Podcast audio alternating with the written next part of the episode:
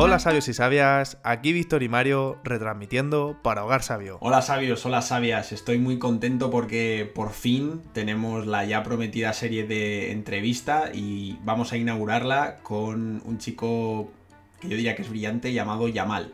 Bueno, este es, es un amigo mío que le propuse a Víctor para nuestra primera entrevista porque, bueno, entre otras cosas y otras cualidades, yo le destacaría por una persona que principalmente a mí me transmite eh, que es una persona con mucha humildad, con mucho optimismo y energía, y como él siempre dice, hay que ser buenas personas, y a mí Yamal me parece una muy buena persona.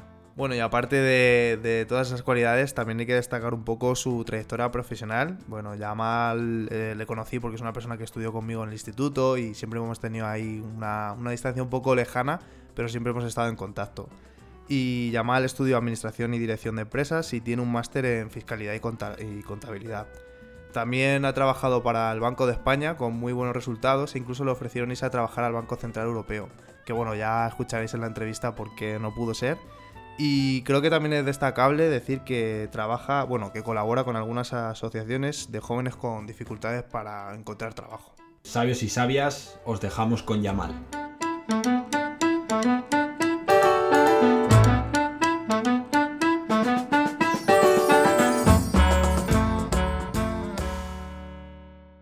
Vale, pues eh, nada, a modo, a modo de romper un poco el hielo, em, yo quería preguntar, empezar preguntándote, eh, Yamal, sobre todo, pues, eh, para empezar con los temas de los orígenes, un poco que nos contases eso, un poco de, de bueno, cómo era tu vida en, Marruecos, que si no me equivoco es, de dónde vienes, de alguna manera qué aprendiste de allí o qué es lo que te ha marcado y, qué, qué crees que te ha influido. Bueno, pues sí, vengo de Marruecos, eh, exactamente de un pueblo a un pueblo rural, al norte de Marruecos eh, está el Arache, bueno, pues yo vivía en un pueblo rural, Risana, y bueno, pues como te he dicho, eh, pueblo rural de una familia que se dedicaba a la agricultura, en economía de subsistencia, la verdad es que yo siempre la recuerdo como la, la etapa más, más feliz de mi vida, o sea, no sé por qué, era cuando, cuando menos tenía, pero cuanto más sentía que tenía, o sea, es como la época más feliz de mi vida. Y el día a día ahí era. Ahí no sabíamos ni qué día vivimos, ni si era. O sea, sí sabíamos, por ejemplo, pues, los martes y los sábados sí que los teníamos ubicados porque los martes era el mercadillo y tal, y íbamos un poco a la ciudad. Pero si estábamos en 1996 o en 1997, la verdad es que ni lo sabíamos ni nos importaba. sinceramente era un poco vivir. Sí, sí, o sea, vivir más el día a día, más el presente y, sin con lo que tenías. O sea, no tanta proyección como Para a lo mejor puedes tener ahora.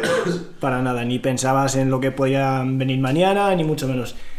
Y bueno, pues nací ahí en el 99, en el 93, en el 93 y bueno, pues eh, éramos vivía eh, a mi alrededor vivía mi, mi abuelo, vivían mis tíos, o sea, éramos como como una familia súper cercana, un tío aquí, un tío aquí, un tío allí. Sí. Y el día a día básicamente era estudiar por las mañanas y por las tardes, adivinad qué, qué hacía por las tardes. No sé, tío. Sorpréndenos. Ir, ir a pastar, tú. tú, eh, guardé, que no, pero yo he pastado, tío. Ostras. Desde, desde que nací, o sea, no voy a decir que nací entre, entre ovejas y cabras porque, porque no nací entre ovejas y cabras, pero básicamente sí, o sea, tenía ovejas, tenía cabras, tenía vacas. Y por las tardes nos dedicábamos a, pastar o a ayudar a la familia, pues yo qué sé, en la remolacha, que tenemos remolacha, tenemos trigo, eh, ir a por agua, porque, o sea, aquí nos imaginamos que todo es, eh, todo es de, maravilla, lo tenemos todo, pero no, hay gente allí que, que para, para conseguir agua, pues unos cuantos kilómetros a por agua. Sí, a recoger agua y demás. Sí. Joder, macho. Sí, además te quería preguntar sobre eso porque eh, tú y yo venimos de tierras lejanas, tío, nos hemos tenido que adaptar a la, ciudad, por así decir, porque yo también estuve, vivimos los dos en Toledo, estuvimos ahí en, en, el instituto, ahí en el Cañada Real y demás. Y un poco de, ¿con cuántos años te viniste aquí? O sea, porque, porque no viniste a la ciudad, o sea, viniste a Chozas, ¿no? Al pueblo. Exacto, mi padre creo que vino en el 2000 o finales del 99 y en el 2003, cuando yo tenía 10 años, mi padre pues nos reagrupó a la familia entera, a mi madre a mis hermanos, a mí, y me, me asenté en Chozas. O Chozas de Canales, o sea, chocero, tío. O sea, que para quien no lo sepa, porque no sé si tú lo conoces, Víctor, o el resto de No. oyentes, Choza de Canales es un pueblo que está como a 30, 40 kilómetros de Móstoles o de Sí, Madrid, más o es, menos. Exacto. Y ahora porque construyeron la autovía esa nueva, pero hasta hace poco para ir allí... Un pueblo remoto, ahí de la Mancha, de 3.500 habitantes tendrá, cosas así. Sí, que con el boom inmobiliario y demás empezó a mudar la gente, de, pues sobre Eso es. todo de Madrid y de la Sí. periferia a esos pueblos. Y pues supongo que mm, por eso irías tú o tu padre cómo llegó allí. Cómo, Pues, cómo eligió ese lugar, tío? Mi padre, pues creo que llegó, llegó a Murcia, eh, a Torre Pacheco, llegó, no sé cuánto tiempo estuvo, y luego se. porque tenía un familiar cerca de Chozas que le dijo que había trabajado allí en una empresa de, de verduras, Family se llamaba la empresa, y mi padre empezó a trabajar ahí, y nada, se asentó ahí por trabajo, y nosotros pues eh, nos asentamos igual. Por lo que decías tú, por el boom, pues la, la cosa creció, pero antes el pueblo. No sé si llegaría a mil habitantes. O sea, yo recuerdo cómo era el pueblo y eran cuatro calles contadas. Y, pero vamos, guay, ¿eh? O sea, por lo menos a mí el choque no fue... O sea, el choque de cambio fue grande, pero hubiese, hubiese sido mucho más grande si hubiera venido a la ciudad directamente que a venirme a un pueblo. Exacto. Y, a- O sea- y ahí sí, perdona que te interrumpa, ahí es donde coincidisteis los dos. No en el pueblo, sino luego en el instituto. Porque Exacto. Todos los, como no había instituto en los pueblos, porque eran pueblos muy pequeñitos, pues nos juntaban a todos en un mismo instituto. Y ahí es donde conocí a Yamal. Y Ah, empezamos pues, Eso es. pues ahí un poco a poco a entablar la, la relación. En Malmojado. En Balmojado. sí. Otro pueblo toledano. Otro pueblo.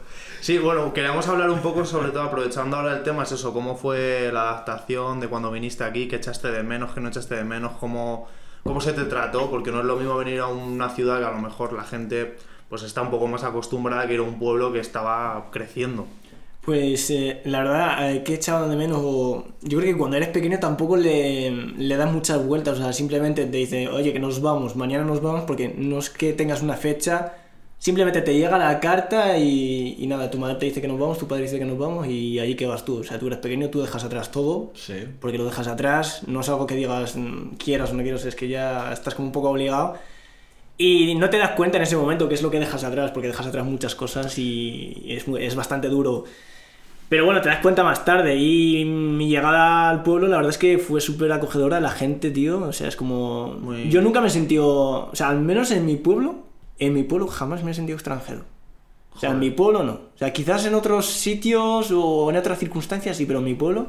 Yo siempre digo, si me tuvieran que decir alguna nacionalidad, yo soy de mi pueblo. O sea, De- yo soy chocero. Yo ¿en soy chocero, sí, Se sí, sí. declaran cero. Se declara chocero a la Chocero, yo- choceros, ¿eh? yo Tenéis un- chocero, tío. chocero que va a llegar muy lejos, tío. Chocero, tío, sí, porque la gente súper bien conmigo desde el principio, o sea, incluso desde, desde el colegio, los profesores que me daban apoyo, o sea, yo en ningún momento he sentido de, joder, qué, qué cambio más drástico, más duro, o sea, no, Sí. en este caso no, no ha sido, no ha sido así. O sea que la adaptación fue buena, el idioma fue bien, la gente simpática, Sí. pudiste mantener un poco la, la misma rutina o hábitos parecidos porque no deja de ser un pueblo también. Hombre, O- no- ya no iba a pastar, Ya ni ibas a pastar.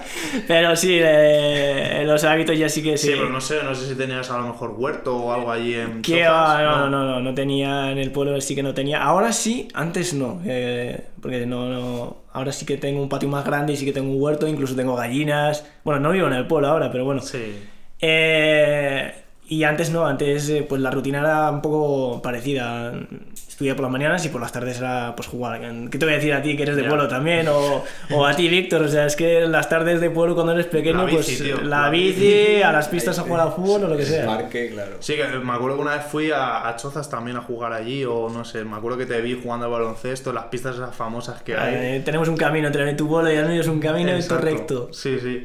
Pues bueno, luego pasaste, supongo que allí estudiaste primaria y todo eso. Llegaste con, con Exacto. 10, ¿no? Más o menos has dicho. Llegué con 10, el primer año es un año puente, que se suele, Ah, suele sí. hacer, se suele hacer un año puente, además coincidió que, que era quinto, Sí. en quinto primaria aquí en España no, no Sí. te suspenden, o sea, quinto es como lo, lo- lo pasas, y en sexto ya sí que es verdad que, que tienes que, además el sexto creo que es el curso más duro de, de primaria porque supone un salto para para el instituto. Y, le- y a contrapronóstico, porque la gente pensaba que no, que con el idioma llevaba un año, no, no iba a saber y tal. Pues sí, tío, pasé al instituto, que es donde no coincidimos, Sí. Cañada Real, en Valmojado. Y ahí, pues, a seguir estudiando, porque es lo que nos han inculcado en casa, Ya. estudiar. Sí, a veces que ni siquiera te lo planteas, en plan, qué es lo que tienes que hacer y punto. O sea, es, eh, además, yo siempre me quedo con una parte que me decían mis padres. O sea, aprovecha la oportunidad que nosotros no hemos tenido, porque mis padres ni saben ni leer ni escribir. Y es como, yo no tenía la oportunidad de estudiar. O sea, ellos no han Aprovechala- estudiado. aprovechala Aprovechala tú. tú. Tú tienes la oportunidad de estudiar, Claro. estudia. Ya. O sea, no, no pierdas el tiempo, mm, mejora. Una cosa de la que te quería hablar, tío, aprovechando que te, que te conozco y demás, tío, es que la última vez que quedamos me contaste un poco la, la historia de tu padre, hab- hablando de que no sabe leer y demás, que vino Ujú. aquí como... Ya, y eso siempre lo digo, tío. O sea, yo digo, ojalá tuviera la valentía. Yo me considero valiente, pero ojalá tuviera la, mm, yo que sé, un cuarto de valentía de mi padre, porque mi padre sí que era un valiente. Tú, por ejemplo, te dicen, oye, te irías a trabajar ahora mismo a Holanda y la gente, "Uf, es duro, ¿eh? No sé qué, supone un cambio y tal. Sí. Pues si lo miramos así nosotros, que más o menos sabemos inglés, esta generación con estudios es una generación internacional, con los móviles, con los traductores y tal, me pongo en los pies, o sea, en los zapatos de mi padre, que mi padre, o sea, del burro al avión directamente, por así decirlo, que no sabe ni leer, no sabe ni escribir, y se monta en un avión y aterriza, aterriza aquí en Málaga, y venga tú, ¿y ahora, ¿y ahora qué hago? Búscate la vida. Búscate la vida, o sea, es que no, no sabes ni dónde está la salida del aeropuerto. O sea, es que es así, literal, ¿eh? Sí. Eso sí, y, y además, o sea, nosotros lo decimos, o sea, siendo jóvenes sin cargas familiares, o sea, y aún así dudamos. Pues una persona con una esposa, cinco hijos, y deja, mm, dejarlo todo para... Yo siempre digo, joder, eh, digo, papá, tampoco estábamos tan mal, ¿no? Sí. O sea, para tomar estas decisiones, pero... Sí, fue muy, muy, muy drástico, pero muy tienes que... Sí, sí, o sea, tienes que tener las cosas muy claras o querer... Es, es, es- o sea, a mí me parece una historia bestial porque creo, además, que es que lo que acabas de decir resume muy bien una, una idea que yo tengo en mente, que es el hecho de, joder, parece mentira que ahora, tío, con la de oportunidades que hay, la gente, o sea, Que no se atreva. Que no se atreva y además es como que creo que nuestro mayor mal es que no somos capaces de decidir, incluso cuando decidimos no somos, no, no somos capaces de llevarlo a cabo. Nada, nada. Es decir, tu padre decidió irse, pero, o sea, no fue una decisión de decir... De hoy bueno, a me- mañana. Claro, exacto, me, me voy yo y, y, bueno, ya a ver qué pasa. Es que me voy a toda la familia. Es toda la familia. Y además no es fácil. Ahora tú es fácil. co- Coges un avión y allí acabas. O sea, el momento en el que él llega, o sea, no sé cuántos años estuvo reuniendo dinero para comprarse un visado, porque eran visados de estos que no sé cómo se conseguirían, porque no es fácil. O sea, venir de Marruecos aquí no. O sea, puedes conseguir un visado de turista. Y es muy complicado que te lo den, porque si no. Y mi padre, pues no sé si eran 8.000 euros que consiguió. Pues imagínate 8.000 euros. Si 8.000 la euros eh, en el 99 en España era bastante dinero, en Marruecos no te cuento. Era bastante más. O sea, reunir todo ese dinero y vender muchas cosas y tal y, y arriesgar por algo que, que crees que, que, es lo que tienes que hacer sin saber si va a salir bien o va a salir mal, porque tú llegas aquí y aquí te has quedado. O sea, no tienes ni dinero para volver. Ya, tío, y eso es, eso es algo que a mí me gustaría remarcar porque hoy día, hoy día sobre todo, tío, hay veces que dices, joder, es que ya tengo una familia, tengo un trabajo, tengo unas obligaciones, ¿cómo voy a dar el salto? ¿Cómo voy a cambiar hacia lo que realmente quiero o siento, ¿sabes? Y digo, pues mira, aquí tienes al padre de Yamal, tío, que estaba en una situación mucho peor y lo hizo, tío. Por eso digo, ojalá yo tuviera esa valentía que, que tuvo mi padre y sigue teniendo. O sea, porque yo ahora no tengo ni cargas y aún así a veces dudo. O sea, y me Sí. considero valiente y digo, uff. Sí, y, sí. y si hago esto, y si no, y si que. Y si empezamos con el easy, easy, nunca. Al final no vamos a ningún lado. Lo pospones y sí, sí, eso es algo que animamos. Más, Víctor hace poco, tío, igual él estudió otra carrera, tío, y cambió, cambió de rama y se dedicó a, bueno, se está ahora formando en informática y eso es un poco, tío, animar a la gente a que, joder, tío, te has podido equivocar, has podido estudiar lo que no has querido o te estás dedicando a algo que no te gusta. Y no pasa absolutamente nada. No pasa O sea, nada, Siempre tío. estás a tiempo de decir, mira, a mí esto no me llena. O sea, Es más, yo, yo creo eh, que es lo normal. O sea, el hecho de, viviendo en el mundo en el que vivimos, con cómo cambian las cosas, cómo evoluciona toda la velocidad a la que evoluciona, Claro. ser capaz de decir, yo con siendo muy joven, este es mi camino y no cambia, me parece que es la excepción. Y sin embargo, la mayoría de la gente vive de esa manera. O sea, importan como un modelo de pensamiento de vivir la vida que igual no funciona contigo, porque como muy bien habéis dicho los dos, igual puedes cambiar. Mm. Y si necesitas cambiar, es eso, no pasa absolutamente nada. Hazlo y, y ya está. Si es que siempre puedes volver atrás. Sí. El problema, yo creo que, al menos en mi entorno, lo que más suele, suele sopesar bastante es eh, la sociedad, tío. O sea, el Ya. qué dirá la gente, o el qué dirán no sé qué, o es como, esto es lo que la, la sociedad estipula que está bien. Y es como si la vida fuese una, un- una lista de compra, es como, hacer esto a tal edad, esta a tal edad, esto a tal edad, y no es así, o sea, es como... Claro, tío, hay veces que te construyes como un perfil, por así decir, como que conocen al Yamal, que es el corredor, imagínate, Yamal, que es el corredor de atletismo, y de repente dices, no, tío, dejo el atletismo, quiero jugar al baloncesto. Por ejemplo. Y, ah, es que no te pega, es que, tío, ¿cómo vas a dejarlo? ¿Cómo vas a...? Pues, tío, es posible, ¿sabes? A lo mejor eh, he cambiado, tío. Es que Sí, todo no soy cambia, la, misma naturaleza persona, cambia. Eso es, no soy la misma persona, no me apetece seguir por ese camino. Claro. Simplemente. Pero bueno, y un poco ya siguiendo, volviendo al tema de estudios y demás, tío, después de, de estudiar en el instituto, eh, estudiaste, la, le- estudiaste letras, ¿no? Humanidades o... Eh, sociales, Sociales. sociales, sí, sí, sociales y yo ¿Cómo que te dio por, las, so- por sociales o por qué elegiste Pues eso? en verdad ni, ni siquiera iba a hacer bachillerato, ¿eh? O sea, bachillerato creo que era el, el último día que se podía entregar la solicitud y porque digo, va, ah, ya me he sacado la ESO, ah, voy a hacer un grado medio y adiós muy buenas. Mm.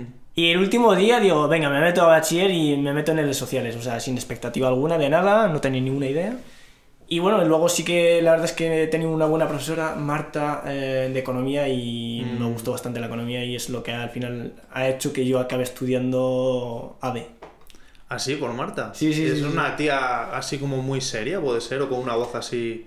Yo creo que la está confundiendo con Marta Aja, que es de filosofía. No, Marta Aja, no sé cuál es. No, no, no. Vale, no, no, no. Marta, pues sí, sí, vale, vale, sí, sí, sí, como una- que rubia. muy- como, sí, como Esa bien es. vestida, siempre. Esa es, esa sí, es. sí. Pues Para la que me dio a mi clase en economía y mi amor, bueno, mi amor entre comillas, por, por esta asignatura. Joder, es que fíjate a veces lo, la- lo que llega a determinar en ti un profesor, ¿eh? Un buen profesor que te lo haya explicado bien, que te haya creado esa motivación, esa gana de aprender. Y entonces luego ya después de hacer sociales y demás, universidad, ¿no? Eh, directamente ADE, me apunté en Toledo y luego aquí y luego hice el cambio. O sea, no acabé estudiando en Toledo porque no, no tenía horarios de buses. Ya sabes, mi pueblo Toledo pasa un autobús, dos autobuses al día y dices como, uff, pues me acabé aquí estudiando en Móstoles. Y nada, eh, cuatro años yendo y viniendo en autobús todas las mañanas y volviendo todas las tardes. Súper genial. Que para quien no lo sepa, lo así ya mal porque, bueno, eh, el autobús, las conexiones de autobús que hay son lamentables, tío. Pésimas. Eh, el autobús llega tarde. No hay, o sea, a no ser que estés en Banda de Álvaro, si esperas el autobús en Móstoles, lo esperas en la calle y los días que llueve. Te es que mojas. te mojas. Es que no hay otra, o sea, es que no hay ni una marquesina ni nada. Creo que habrán puesto ahí Ahora algo. Pero, tío, yo cuando estuve estudiando igual y tenía que ir y venir en autobús, pues su- suponía un sacrificio, ¿eh? O sea, Claro. Sobre no todo por sé- el, el- el tiempo que pierdes entre a lo mejor. No siempre vas a llegar a punto. Tienes clase a las 10. Claro. Pues tienes que coger el autobús a lo mejor de las 7. Claro. Es como, ¿y qué hago yo una hora y media ahí sin nada? Claro, y veces que dicen, bueno, pues te vas a la biblioteca, tal, pero es que es como que estás como siempre perdido, ¿sabes? Sí. No tienes un horario natural. Eso es. Y bueno, ahí empezaste a estudiar ADE, ¿no? Y ahí hice ADE, cuatro añitos en Móstoles, hasta en 2015, sí, verano 2015 que me gradué. Y genial, tío, o sea, bastante bien, eh, me ha gustado. O sea, sí me lo esperaba a lo mejor más práctico, pero hablar de practicidad y, e universidad al mismo tiempo no... Ya. Complicado. Es complicado, sí, sí, sí. Pero bien, eh, ha sido buena experiencia. ¿Y qué más fue lo que te gustó de la universidad? ¿O algo que resaltaras? ¿Algo que te haya marcado algún profesor? ¿Alguna vivencia? Más que profesores, yo. Porque los profesores en la universidad son 3-4 meses y ya no Ya, les vuelves a los ver, ya cambias de profesores. Pero sí el grupo de, de compañeros y, y ahora que se han convertido en amigos, eh, con eso sí que haces más, eh, más equipo y más, eh, más piña. Yo sí que me quedo con ellos. Han supuesto, pues, eso, el día a día. nos hemos afrontado muchas cosas, las hemos solventado, otras las hemos intentado, pues, pues eso, llevarlas a cabo. Y es con lo que me quedo, o sea, con el compañerismo, con la gente que conoces. eh, y conoces gente muy diferente, gente muy distinta, tío. Y eso es, eh, para mí es enriquecedor. O sea, A mí, a mí hay algo que de lo que has dicho, tío, que me ha, que me ha impactado y que mientras estáis hablando le estaba, estaba macerando, que era el tema de, fíjate, eh, que, que has dicho que estabas a punto de, de haber hecho un grado medio. sí, sí, sí, sí, sí. sí. Y, y- y al final, mira, pues el último instante... Tú, pero el último día, ¿eh? El último día voy a secretaría. Y fíjate, la influencia de una profesora hizo que pasa- pasar de decir, va, a un grado medio, imagino que, claro, para Sí. tus padres, para teniendo en cuenta un poco el ambiente en el que te ibas moviendo, claro, Sí. ya hacer un grado medio ya sea una pasada. Sí, ¿eh? sí, ¿sabes? sí. Y fíjate, por, por esa pequeña, la influencia de esa profesora de Marta, has, o sea, has pasado a hacer, o sea, a la universidad, me parece una, o sea, me parece un cambio brutal de de paradigma. Dices, tío, y además eso hizo que te tuvieses que ir a otro sitio, o sea... Yo lo, yo lo veo así y cuando, o sea, viéndolo como lo veía en ese momento, es como, vale, es como, no sé, o sea, como no tiene nada significativo, pero por ejemplo, para la gente que estaba detrás mía, por ejemplo, para mis hermanos, para mis padres, eh, para mi entorno, el- la sociedad marroquí, o sea, es como, yo creo que era el punto de inflexión en el que estábamos intentando cambiar como un poco generacional, porque normalmente el extranjero aquí era, pues eso, el tipo que viene a trabajar de mano de obra eh, no cualificada y tal, y éramos como un poco el cambio, generando un poco el cambio. Incluso en mi pueblo, no sé si. Yo solo conocía dos personas eh, que habían ido a la universidad y marroquíes que evidentemente no había ninguno. O sea, era como el primero que del pueblo que, que iba a la universidad y para, para mi familia e incluso para la sociedad marroquí eh, del pueblo era como un orgullo y es como.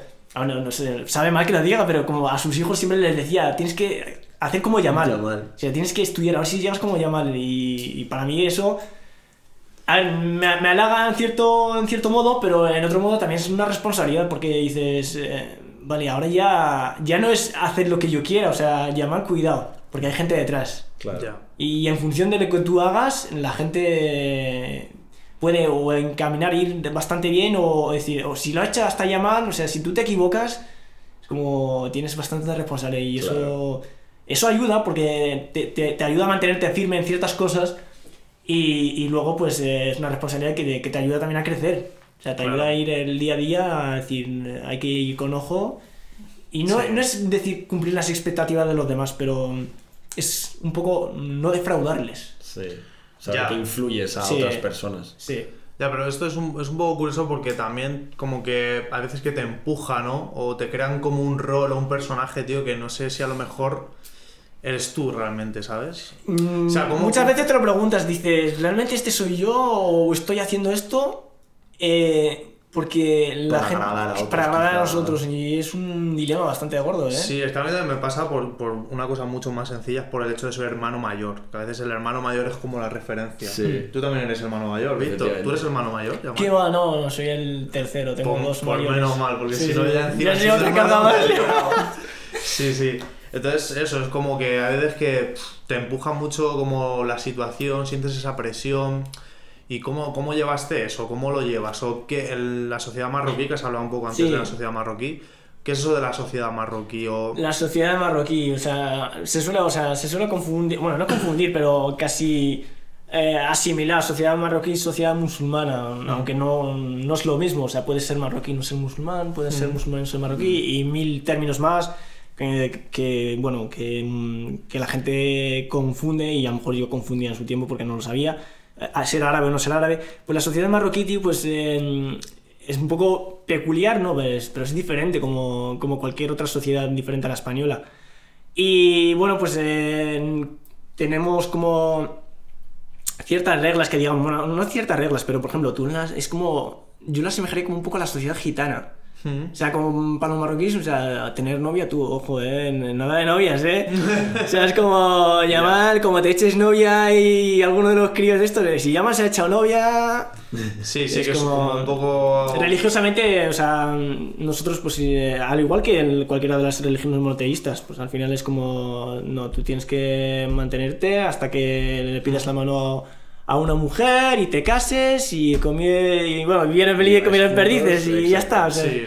Entonces, Un poco en ese sentido. Un poco para, para quien no lo sepa y aprovechando, tío, porque creo que es una buena oportunidad que expliques un poco, si no te importa, el tema de musulmán, marroquí. Por supuesto, árabe, sí, sí, sí. Creo que Hay- va a yo creo que hay mucha confusión, ¿eh? Al- Hay y- bastante. Y otra cosa que, aquí que espero que no, que no te moleste, pero hay, hay gente que habla de moros, tío, y moros es una palabra despectiva. Es despectiva, sí, sí, sí. Entonces, que también se sepa que es Sí. en plan, no, no es moro, tío, es marroquí y de marroquí de Marruecos, ¿no? Pero al- al final lo que más molesta no es la palabra moro, molesta el, el tono, el tono de voz, Ya. tío. O sea, el tono de voz. O sea, ya te llaman moro o marroquí, el tono de voz. O sea, yo por el tono de voz puedo saber si alguien se está dirigiendo a mí con respeto o de una, fama- eh, de una manera eh, agradable o respetuosa o de una manera de, de superioridad o sí. despectiva. Y bueno, Moro, pues yo qué sé, hay colegas míos que. ¿Qué pasa, Moro? O sea, pero en plan colegueo y eso es absolutamente normal. Pero. Muchas veces ves, eh, pues eso, en ciertas conversaciones como humor o yo qué sé, o llegas a algunas conversaciones y como que se tienen que callar ciertas cosas o tal. Pero bueno, en los términos que decíamos, eh, marroquí es el que procede de Marruecos, musulmán el que profesa la religión musulmana independientemente de la, nacionalidad o de donde sea o del idioma. Y árabe, pues de la zona, eh, región arábiga, que digamos, que es la zona de Arabia Saudí, toda esa zona de por ahí, esos son los árabes realmente. Y nosotros, que somos el norte de África, no se les llega... con- Somos árabes porque a lo mejor hablamos árabe, pero no somos árabes puros, que digamos, porque no somos de la zona arábiga, pero hablamos árabe. Un árabe distinto, pero nos entendemos con, con los árabes. Y luego eh, decía, musulmán, eh, musulmán es muy distinto a ser árabe o, o ser cualquier otra cosa, porque te vas a Turquía y son musulmanes y hablan turco, no son árabes. Te vas a Irán y hablan eh, persa y, o sea, nada, Malasia, Indonesia y son musulmanes y es como ya ahí cambian las cosas. Una vez que seas árabe tengas que ser musulmán y puede ser, por ejemplo, en Líbano y en Egipto, por ejemplo, hay muchos árabes y profesan otras religiones, sobre todo en el Líbano creo que hay bastantes eh, cristianos ortodoxos Sí. y en Egipto también. O yo que sé, por ejemplo, en Marruecos. En Marruecos creo que hay una ciudad Fez que hay, mm, que hay bastantes que profesan la religión judía. Porque en su momento Marruecos, eh, eh, cuando, eh, cuando querían expulsar a los judíos de aquí, el antiguo rey de Marruecos se, se ofre- ofreció como para Acogerlo. acogerlos, exactamente. Y muchos de ellos pues actualmente siguen... eh, Viviendo ahí. siguen viviendo allí. Bueno, viviendo, no, ya seguirán sus descendientes, Claro. porque yo os imagino que ya no, pero, pero sí. Sí, y otra cosa a la que quería hablar también un poco aprovechando es el tema del lenguaje. Que hay mucha gente que se cree que, mm, El árabe que es todo- universal. cualquier musulmán tiene que necesariamente hablar el mismo lenguaje y tal. no, no, no. Eh, por religión sí que, por ejemplo, el, el libro sagrado que es el Corán eh, sí que está escrito en árabe y tú, por ejemplo, a la hora de rezar, pues eh, recitas eh, los versículos, los recitas en árabe, pero cualquier persona los puede recitar. Tú, Mario, o tú, Víctor, pues eh, te los lees y te los memorizas y, y los recitas. Pero no todos los musulmanes hablan árabe. De hecho, yo creo que la mayoría de los musulmanes no hablan árabe. Sí. O sea, árabe hablan eh, pues el norte de África, un poco Mauritania y luego pues la zona de Arabia Saudí, Irán, Irak, no, Irán no, eh, Irak, eh, Jordania, Palestina y esa zona de por ahí. Pero el resto, por ejemplo, de Indonesia no hablan árabe, en Malasia no hablan árabe sí. y suponen un, un Sí, grandísimo además, porcentaje de Eso es, en, musulmanes. en Indonesia me parece, igual es Creo que es el país, con, donde, con mayor población de, de musulmanes de en el mundo. Exacto, sí, Indonesia. sí. Sí, sí, y a veces que mm, también, ha- o sea, esto del lenguaje, de terminología y demás, tío, está bien saberlo. Y muchas veces que, eh, incluso con personas, tío, negras, se dice, es que es, es de África, ¿vale? Pero es que África es muy grande, Buah, abarca sí. muchos lugares, muchas culturas. No, tío, no es. O sea, es como si te dicen que un español es igual que un alemán o, o que un portugués. O sea, mira que estamos al lado. Pues no, Ya. tío. O sea, no sé, hay identidades, hay países y demás. Sí, es como que de puertas para adentro lo consideramos como casi Claro, una ofensa, una barbaridad, que la gente se confunda en eso, pero yo creo que hay que pensar que también hacia afuera es lo mismo. Exacto, a sí, nadie, sí. le hace- la- a nadie le hace gracia que te metan en un saco con el que no te identificas, ¿sabes? Claro, claro. Y bueno, volviendo un poco también al, al tema de lo de la sociedad marroquí y demás, eh, con lo que comentaba de las parejas y demás, Sí, ¿cómo- cómo- o sea, el hecho de que un poco como viniendo a la hora y desde que eras joven hasta, hasta donde estamos, un poco, ¿cómo ha sido esa integración o cómo has conservado tu cultura? Porque yo siempre te he visto como muy orgulloso en el sentido Sí, de sí, que además se podéis ver a llamada en Instagram, que dejaremos su Instagram y demás. Sale el tipo ahí con sus Con su ropa con ahí. su ropa ahí en el desierto, en plan, aquí me tenéis, el rey. Sí, un poco que. Me, además, yo siempre que lo he visto digo, ole, tío, qué, qué guay, tío. qué yo bien". siempre le digo, o sea, y no sé si era algo de mi abuelo o de mi padre, que, que puedes aspirar a llegar a ser todo lo que tú quieras ser y persíguelo y vea por ello, pero jamás olvides tus orígenes, pero jamás. Claro, o sea, nunca olvides tus raíces ni olvides de dónde vengas eh, o de dónde vienes. O sea, es como. Una parte de ti, o tía. O sea, yo no puedo decir. Yo soy español y y ya está, y me deshago de la otra parte. O sea, es que no, o sea, me puedo sentir muy español y me puedo sentir muy marroquí, y muy de mi pueblo y muy de no sé qué, y renegar de otras partes. O sea, es como. Es como decir, por ejemplo, no, no, ser español es ser español de Albacete y ya está, ya no hay más. Claro. Y si eres de Cataluña ya no eres español. Porque no, no, yo soy español pero también soy catalán. O yo soy español pero también soy vasco. Soy gallego pero también soy español. Claro. O sea, es que no hay un solo concepto que defina todo qué es ser español. O, por ejemplo, ¿qué, ¿qué es ser marroquí o tal? O sea, ¿y qué es ser extranjero? Es como, son preguntas que a veces yo me digo, ¿y por qué me tengo que ser de algo específico? O sea, es como, mm, tengo Sí. muchas partes, o sea, de- dentro de mí eh, figuran muchas partes y conviven entre ellas. Y en ciertos sitios me siento así y en otros sitios me siento así. O sea, es como, no, no tengo una definición que digamos súper clara. Y en este sentido, por ejemplo, yo qué sé, o sea, yo sigo eh, las costumbres, en casa no las perdemos, las costumbres marroquíes, las comidas marroquíes, el comer en familia, el cenar en familia, o sea, es como mm, todo muy tradicional, o sea, no hemos cambiado mucho que digamos, porque mm, de hecho hasta mi madre, que ahora tiene patio grande, se, se ha construido un horno tradicional, tío. O sea, co- cogió y un horno. O sea, así sí, ¿eh? Parece. O sea, yo creo que. No sé si habrá un horno ya en España así de esta manera. Horno de leña tradicional ahí en el patio. Y unos panes que flipas, ¿eh? No sé si tú habrás visto Hombre, alguna. Yo lo vi en Instagram y decía, tú, tú, escucha, cuando me invitas para... Y además, y además la casualidad de que, de que tu madre es panadera. Sí, tío. ¿Ah, sí? Sí, sí, sí. Tío, eso sí que no lo sabía, ¿eh? Sí, tío. Y claro, yo veía a tu madre y digo, uff, qué pan. Que... Y Sí, te veía sí. a ti. Claro, eso es algo que, que me ha gustado siempre mucho de Yamal y, y demás, tío. Que parece que hay veces que como que. Como cuando dabas el beso a, a tu padre en la puerta del colegio que te daba vergüenza, en plan de. Tío, realmente quiero a mi padre y tal, pero me da vergüenza No, mostrarlo. Sí. Y además siempre le he visto muy, muy orgulloso. Entonces, mm, no sé, ¿qué, qué parte conservas o con qué parte te quedas o qué es lo que forma más...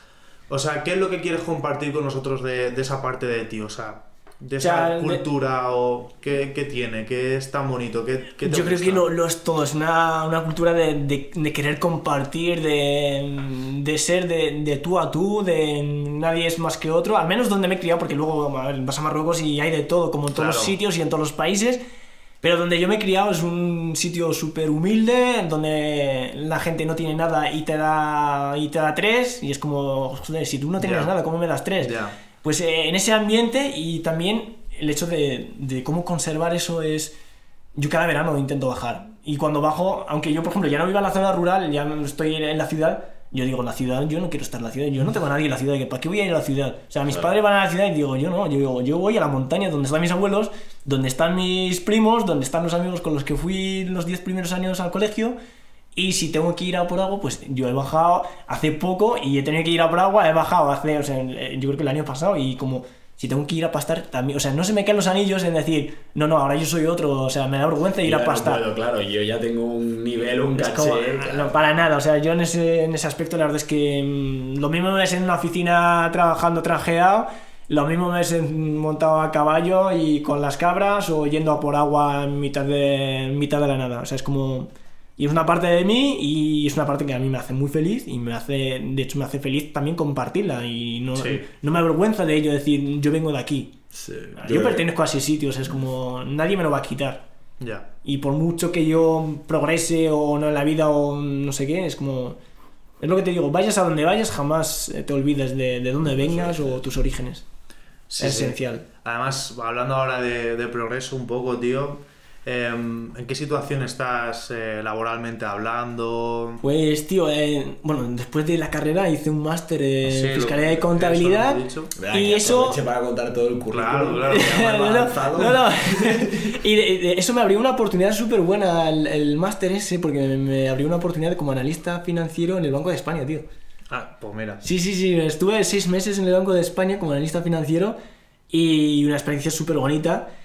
Eh, pasa que, claro, luego para, que, para estar en el Banco de España, bueno, si, si eso ya os lo cuento después también, que tienes que opositar. Sí, sí, y claro, claro. Y, opositar que conlleva que tengas que tener nacional española, el primer requisito. Ah, Primer requisito, tener nacional española para poder, eh, para cualquier trabajo del Estado, ya seas bombero, eh, funcionario, tal, y pues en el Banco de España era igual, o sea, mm, mis tutores me decían, ¿por qué no opositas? Y yo ojalá, si a mí me gusta este trabajo. Y se, me, y se me da bien, o sea, se me da bien. De hecho, mi tutor me puso la matrícula de honor. Digo, pero es que no, no puedo, el primer requisito ya no cumplo, no tengo nacional española. Y dice, ¿pero cómo vas a tener nacional española? Y digo, pues es que no. Pero si, si llevas aquí de 2003, ya, pero no, no tengo. que sí, que Eso, eso es algo yo creo que, que merecería la pena comentarlo porque en tu caso particular, ojo, estamos viendo que te afecta a la hora de desarrollarte profesionalmente y yo, o sea, si estuviese oyendo este podcast en mi casa por primera vez, pensaría lo mismo que acaba de decir tu tutor, aquello de, joder, tío, llevas desde 2003 en España, eh, no existe como un número de años o un requisito que por una serie de, por una estancia X en el tiempo te sea otorgada o... Yo siempre, eh, eh, bueno, haciendo un, un paréntesis, o sea, dices oportunidad, igualdad de oportunidad para todos. Ojo, ojo, sí, igualdad de oportunidad, Claro. pero ¿dónde partimos? Porque yo ya no tengo esa misma oportunidad que a lo mejor tenéis vosotros dos o otra persona. Sí. Porque yo no la tengo. Y digo, y a veces yo creo que me he dado cuenta este, este enero, que volviendo de un viaje, me he dado cuenta de, de la decisión desde el aeropuerto. O sea, pasaporte europeo pasa por aquí, pasaporte no europeo pasa por Pasar allí. por otra cola. Sí. verdad, Y es es, como- que ahí está, ahí- es que es algo muy, muy del día a día que... que no te das cuenta y dices, eh, ¿realmente partimos todos del mismo punto? Sea, ¿la, la carrera empieza en el mismo punto o no? Porque claro, yo iba por la cola de no europeos y mis amigos que venían por ahí atrás, o sea, ellos pasaron y esperándome, o sea, digo, joder, digo, pues esto en el día a día también pasa, porque mira, yo he tenido que esperar a hacer una cola mucho más grande que vosotros. Sí. Digo, ¿y por qué esa distinción? Ahora que, que no sé, o sea, tendrá su lógica y tal, pero que es un ejemplo tonto que, que he puesto, pero que, No, es muy que básico, no, no muy es, práctico. o sea, no es el mismo punto de partida, ni es eh, la- las mismas oportunidades para todos, porque no, no partimos todos de- del mismo punto. Y ejemplo de ello, pues en el- por ejemplo, el Banco de España, que cuando la finalicé, eché, por ejemplo, para una beca en el Banco Europeo, en Frankfurt, y iba recomendado por el Banco de España, o sea, súper guay, todo genial, te pagaban todo en, en Frankfurt, y además te pagaban bien, pedían dos idiomas, eh, un idioma europeo y el inglés, y si te- tenías otro más, pues genial, en mi caso tenía el árabe. Aplico y todo guay, y luego te dicen, lo sentimos mucho, pero el primer requisito es tener nacionalidad europea.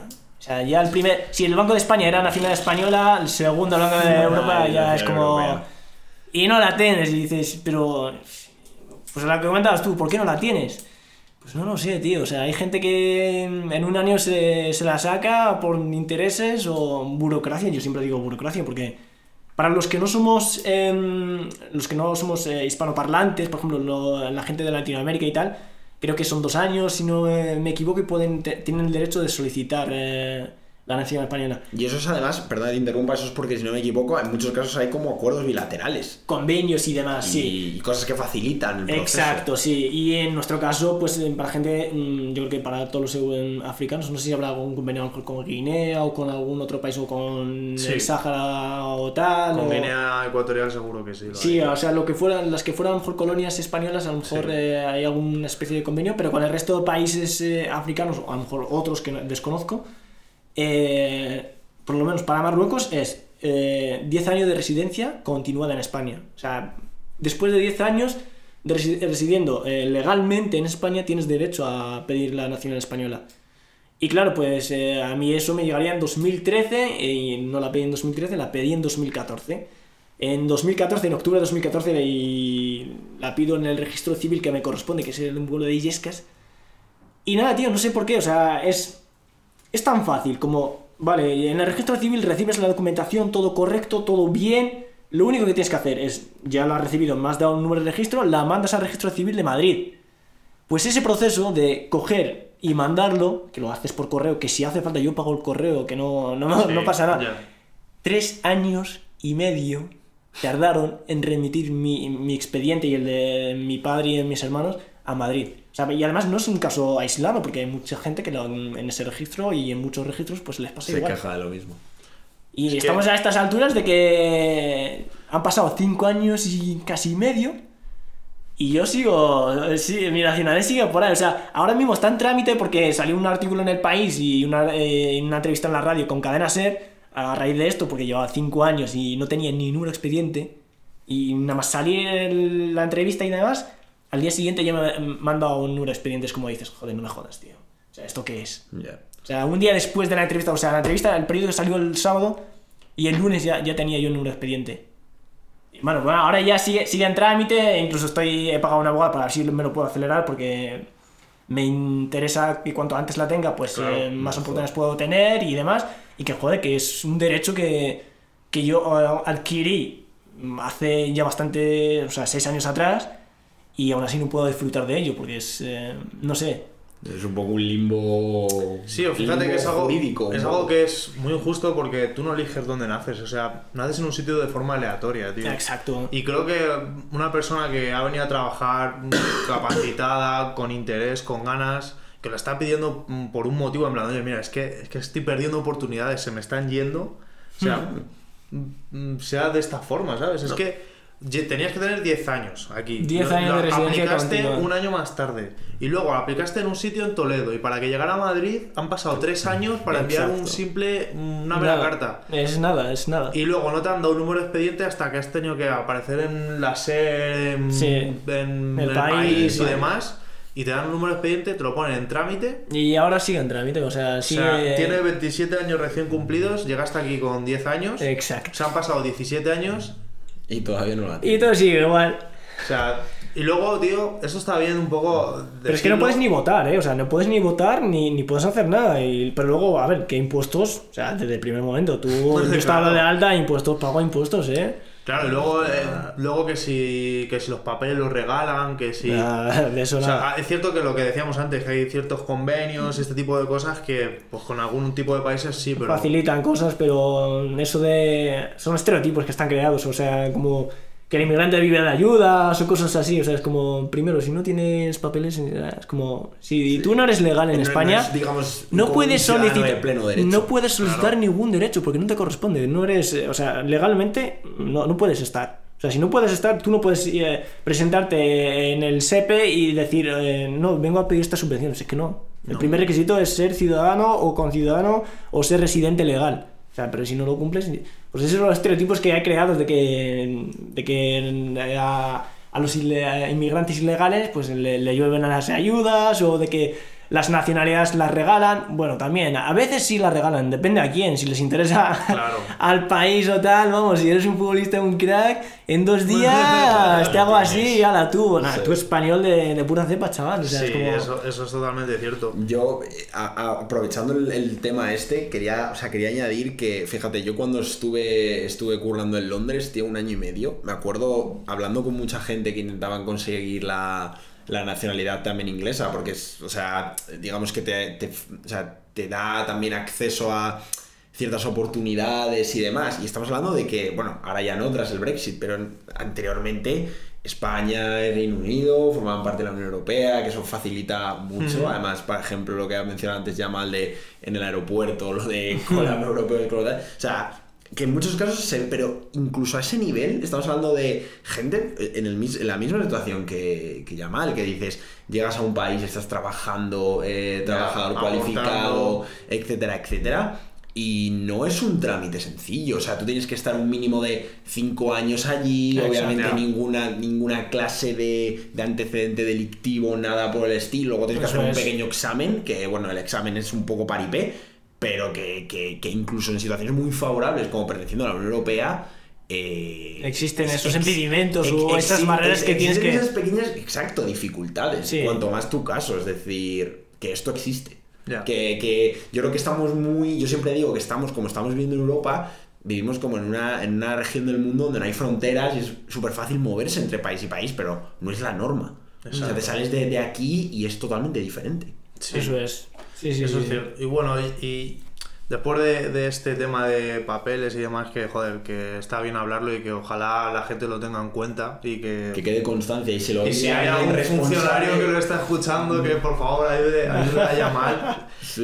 Y bueno, queríamos hablar un poco de, de Tomás, pasa esto, de perder este- estas oportunidades, de lo del Banco Central Europeo y lo del Banco de España. ¿Cómo afrontas esto o qué haces? ¿Qué, qué pasa ahí? Resignación, o sea, no te queda otra porque ¿qué dices tú? O sea, a ti te pasa y dices, ¿qué más puedes Es hacer? que puedes hacer... ¿Qué más puedo hacer? O sea, es que no puedo hacer nada, o sea, Pues, es como... pues yo creo que te lo puedes tomar de varias maneras. Te puedes enfadar, tío, y volverte contra el mundo. Pero no te compensa, tío, al final es como...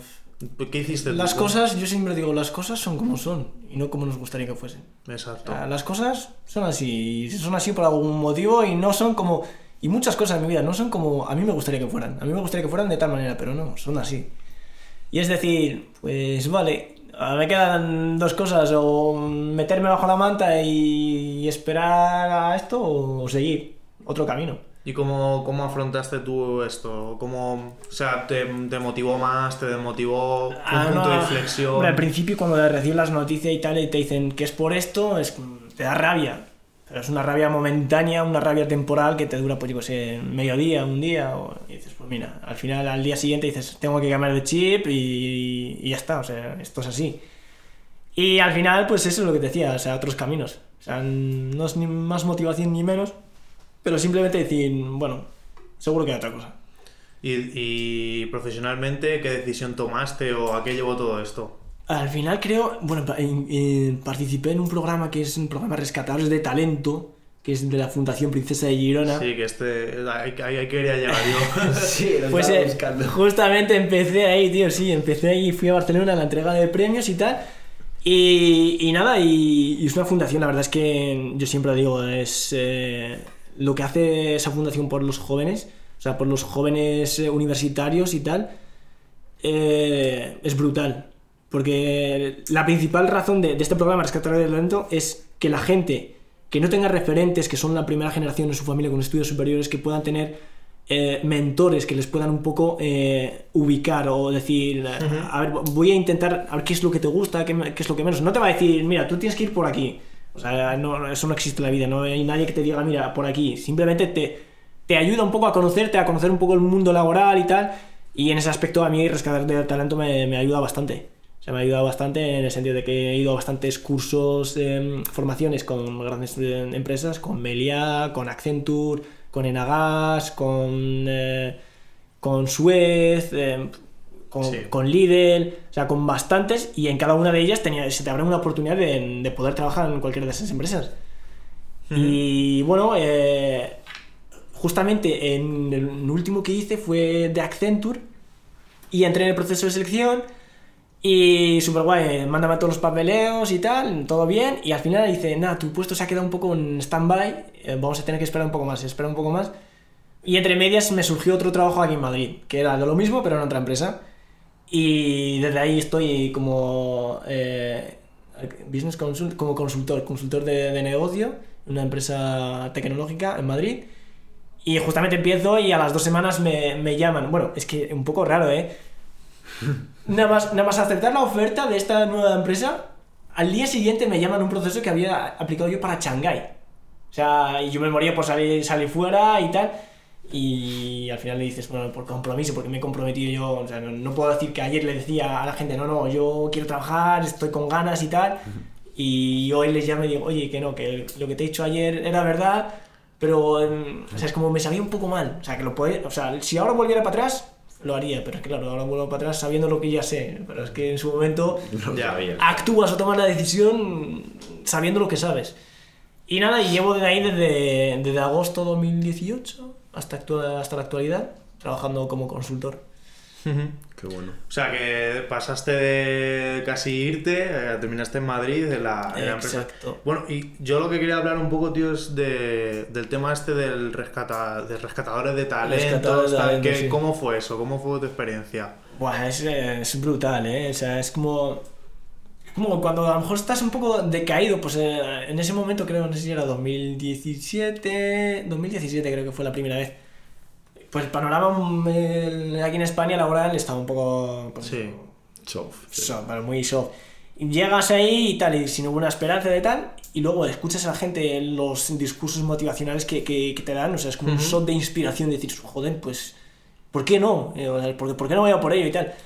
Y nada, a raíz de eso, pues empecé a participar en bastantes programas y tengo una relación muy cordial con ellos, o sea, de hecho, eh, este año, eh, que- era el décimo aniversario de la, de la fundación, eh, me llamaron para, pues han hecho como un libro eh, pues contando la- los galardonados eh, que fueron de los premios y, no, y algunos del programa Rescatados en estos últimos 10 años y querían que contase un poco mi historia de, de Sí. cómo fue un poco los inicios y tal.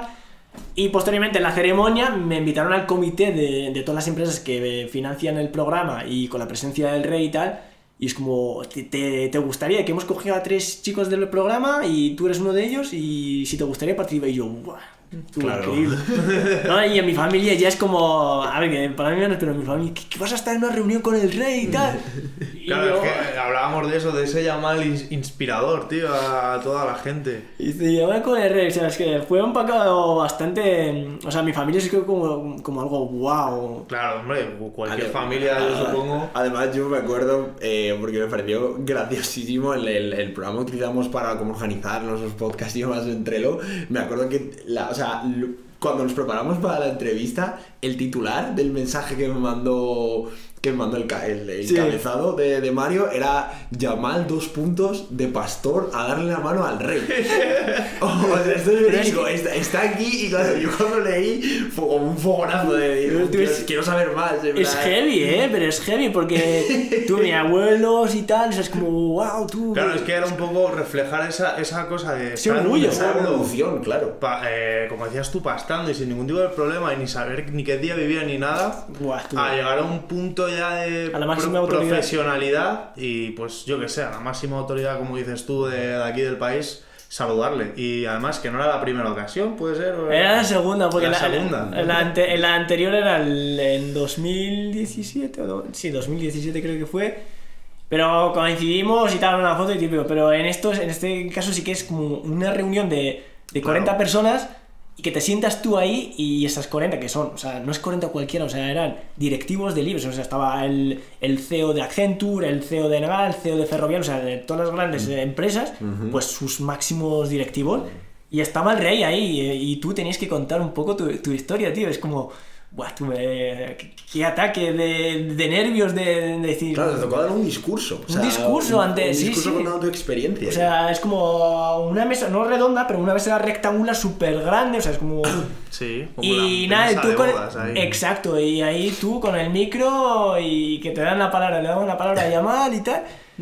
Y empiezas a hablar tú, y pues nada, lo mismo que os contaba ahí, pues yo nací en tal sitio y por las mañanas iba a estudiar, por las tardes iba a pastar y, y nada, o sea, le comentaba un poco de, de mi familia y tal, y lo que ha supuesto la, la fundación para mí. Y como ha sido un poco mi, mi progreso, porque ellos me decían que, que les, que les cuento un poco la, la historia de, de cómo ha sido todo este transcurso y tal. Y ha sido, pues, bastante bien. Luego yo venía aquí a la empresa y digo, "Buah, después de eso ya ahora me podéis mandar a cualquier cliente que no... Que nervioso no voy a estar. Si era un discurso ahí, Ya, que ahora claro. ya, ya me da igual. Y luego cuando acabó la, la reunión, eh, fue el propio rey que, que nos llamó. O sea, éramos tres. Éramos eh, dos chicas, una gallega y una chica de Jaén y, y yo. Mm. Y nos llamó para, para saludarnos, para darnos la enhorabuena y tal. Y estuvimos charlando. E incluso nos comentó de. Ya veréis el discurso de, de, de la infa, bueno, princesa ya en este caso, que va a dar un... Bueno, y digo, ¿qué, qué será? ¿Qué será? Que luego acabó la, la princesa hablando en árabe, tú, dando en la entrega de los premios, acabó dando unas... No hablando, pero sí unas cuantas frases. Frases. Las soltó eh, en árabe, lo estuvo hablando catalán y, joder, pues era, era eso, era eso. Joder. Pero bastante guay, ¿eh? O sea, como experiencia la verdad es que es algo, algo Ya. bastante... O sea, ya llegados a, a este punto, por así decir, ya cerrando un poco la vida profesional, un poco dar, dar pie a la... Como siempre decimos, en Hogar Sabio tenemos la parte de recursos, de hablar un poco de cómo, cómo afronta cada uno las dificultades, la vida y todo esto, y luego una parte más reflexiva, ¿no? Sí, más de como intentar extraer el, el juguito del invitado en este La- claro, las conclusiones que has podido sacar. Yo, an- antes de, de dar pie a esto, me gustaría un poco saber, eh, hablar de tu día a día, de cómo te organizas, de... Yo siempre te veo haciendo cosas. Viajando mucho. Tú, Yo, yo digo, este pavo es funcionario y está grabado, o cómo hace para... Selecciona las fotos para. Eh, Yo, creo que, sí. yo creo que también la- la- las redes sociales hacen daño, ¿eh? Porque, Hace muchos años, sí. porque nos creemos algo que no, que no siempre es. Claro, o sea, a mí siempre me dicen tú que siempre vas mm, a tope por la vida, súper feliz. Digo, debería ser así, pero no, no voy así, o sea, ni de coña. O sea, es como muchas veces que no me apetece ni ir a trabajar. O sea, es como. Sí, que no te apetece. Es que re- realmente no te apetece subir una foto con tu cara ahí de culo recién levantado. O sea, solo subimos lo que No nos- vas a subir. O sea, lo Claro. podríamos hacer en plan como experimento social, pero es que la gente no lo hace. Lo suben los momentos top de su vida. En plan, "Buah, estoy de viaje tal, estoy no sé qué tal. Sí, y yo quería hablar un poco de cómo te organizas, qué, qué herramientas usas, eh, cuáles son tus hobbies, un poco de qué, cómo llevas tu día a día. ¿va? Pues ahora mismo o sea, para llegar o para... O sea, la- tu trayectoria profesional es bastante, no sé, eh, curiosa. ¿Cómo la has, cómo la has Sí, hecho? es- es- ¿Qué es lo que te ha llevado a ello? Yo creo que, eh, como para cualquier cosa, lo más importante es la constancia. O sea, lo más importante es la constancia. Yo creo que, no sé si es una frase de Usain Bolt, dice, yo entreno cuatro años seguidos para ver resultados en nueve segundos. O sea, tú imagínate cuatro años trabajando para ver tu resultado en nueve segundos. Y la gente actualmente lo que, lo que hace y lo, y lo que hacemos, porque me incluye también, es hacer algo durante una semana y ya querer ver resultados, tío. Somos Claro. una generación súper impaciente. Sí. Pero súper impaciente de querer ver las cosas y verlas ya. Y no, las cosas no es verlas ya, es como inténtalo y otra vez y otra vez. Y si, si tienes algo, pues es. No, te- no tengo sueños, tengo metas, porque sueños son sueños y las metas no. Las metas tú pones que tienes una meta y la meta siempre la escribes y, y dibujas un plan para ello. Un sueño se queda en un sueño, pero la meta no. La meta siempre dibujas un plan y dibujas unas ideas de cómo llegar. O sea, y yo siempre me quedo con la idea de. Había un discurso, no sé cuál es, que decía: tú puedes, eh, puedes tener. eh, bueno, que un piloto puede tener el mejor avión eh, y un capitán de un barco puede tener el mejor barco, pero si ninguno de los dos sabe a dónde va a ir, simplemente van a estar dando vueltas. Tú imagínate un piloto, el mejor piloto y el mejor avión, si no sabe a dónde va, Claro. Eso es. ¿qué vas a estar Pues, dando vueltas porque no sabe dónde va? Es como tú vas por la calle o por la carretera y ves a alguien haciendo autostop y, y le montas y, y le dices, ¿a dónde quieres ir? Y dice, no, solo llévame. Claro. ¿A, a dónde? ¿Hasta Eso dónde? Solo llévame. Es como... Sí. O sea, digamos que tú eh, te tomas la vida o la forma en la que en la que te levantas y la motivación que tienes son metas, ¿no? Metas ahí, pero no siempre. No o sea, siempre, yo, por ejemplo, en, en- en este, en este punto de la vida, en- yo siempre le digo a la gente que cuando acabas la universidad, que ya lo tienes todo súper organizado y todo súper claro, y es mentira. ¿eh? Es o una- sea, universitarios que estáis escuchando, patraña. preparaos cuando salgáis de la carrera, porque si estáis perdidos ahora mismo en la carrera. Cuando salgáis lo estaréis mucho más. O sea, y con los años eh, te pierdes mucho más. Y yo digo que ahora es cuando más perdido estoy en la vida. O sea, y dices, pero si tienes trabajo y tal. Pero aún así estoy perdido. Mi trabajo no me llena, para empezar. Mi trabajo, o sea, aunque parezca así, no me llena. Y ahora dices, pues, intenta hacer algo y tal. Es como la pescadilla que se muere y dice, bueno, ahora tengo una cierta responsabilidad. Volvemos a lo mismo de antes. Mi Sí. padre tenía mucha más responsabilidad y aún así se dio eh, esa valentía de decir, lo dejo. Mm. ¿Y por qué yo no hago lo mismo, tío? Y es como, ¿por qué no? A ver, si mi trabajo no, no me llena y es, yo creo que es tiempo que pierdes.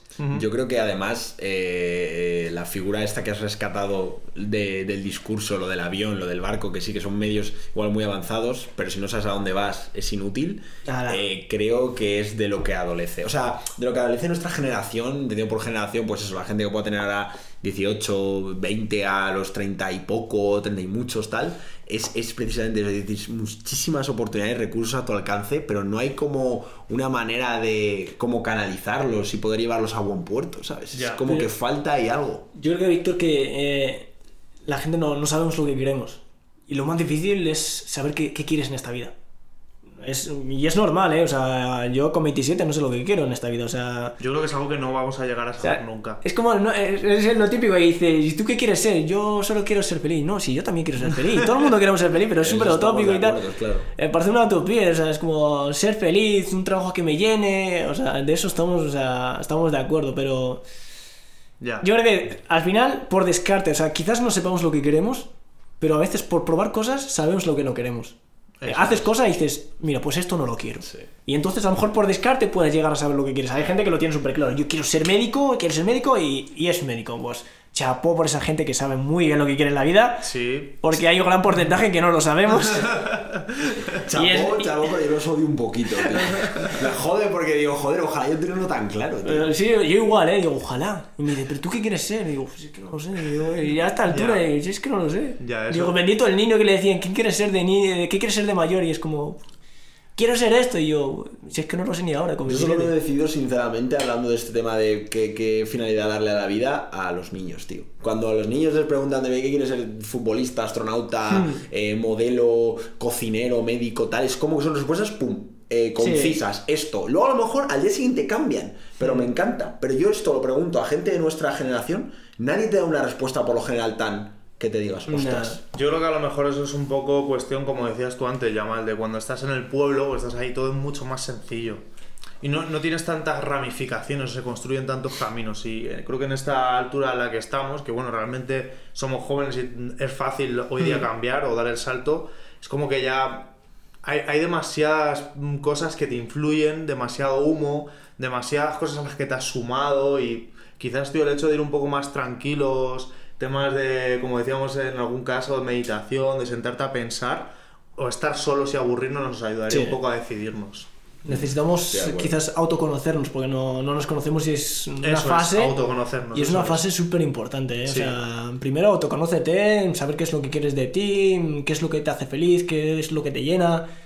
Y, y todo un respiro, porque además es- vivir en Madrid eh, parece Uf. que no, pero ojo, ¿eh? Porque aquí la gente va como pollo sin cabeza. O sea, es como. Tú, o sea, esto lo decía Víctor Coopers. Tú a un pollo le cortas la cabeza y el pollo sigue corriendo. Pues en Madrid, tío, la gente va así. O sea, tú, por ejemplo, en el metro a primera hora de la mañana.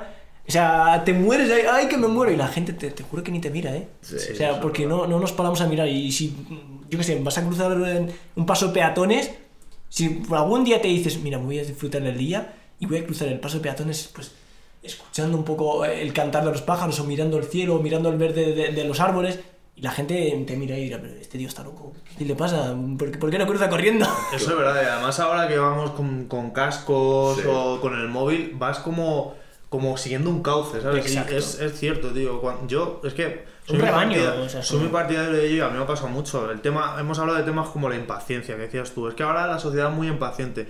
Es verdad, porque nosotros no somos, eh, no somos pacientes por naturaleza, es algo que hay que entrenar. Porque de pequeños ya lloramos cuando queremos algo. sí. Entonces, yo creo que, que sí que es cierto que deberíamos un poco ser más pacientes. Y otra cosa que también has dicho tú, Yamal, que me parecía muy interesante, y lo acabas de decir, el hecho de conectar con el ahora. Sí. Con el, oye, tío, aquí estoy ahora, voy a disfrutar. eh, estas son las posibilidades que tengo, esto es lo que puedo hacer y estas son las metas a las que puedo llegar. Exacto. Entonces, y es un poco pues llegar a ese tipo de metas y, joder, O conseguirlas. sea, yo no digo que sea un, un camino de.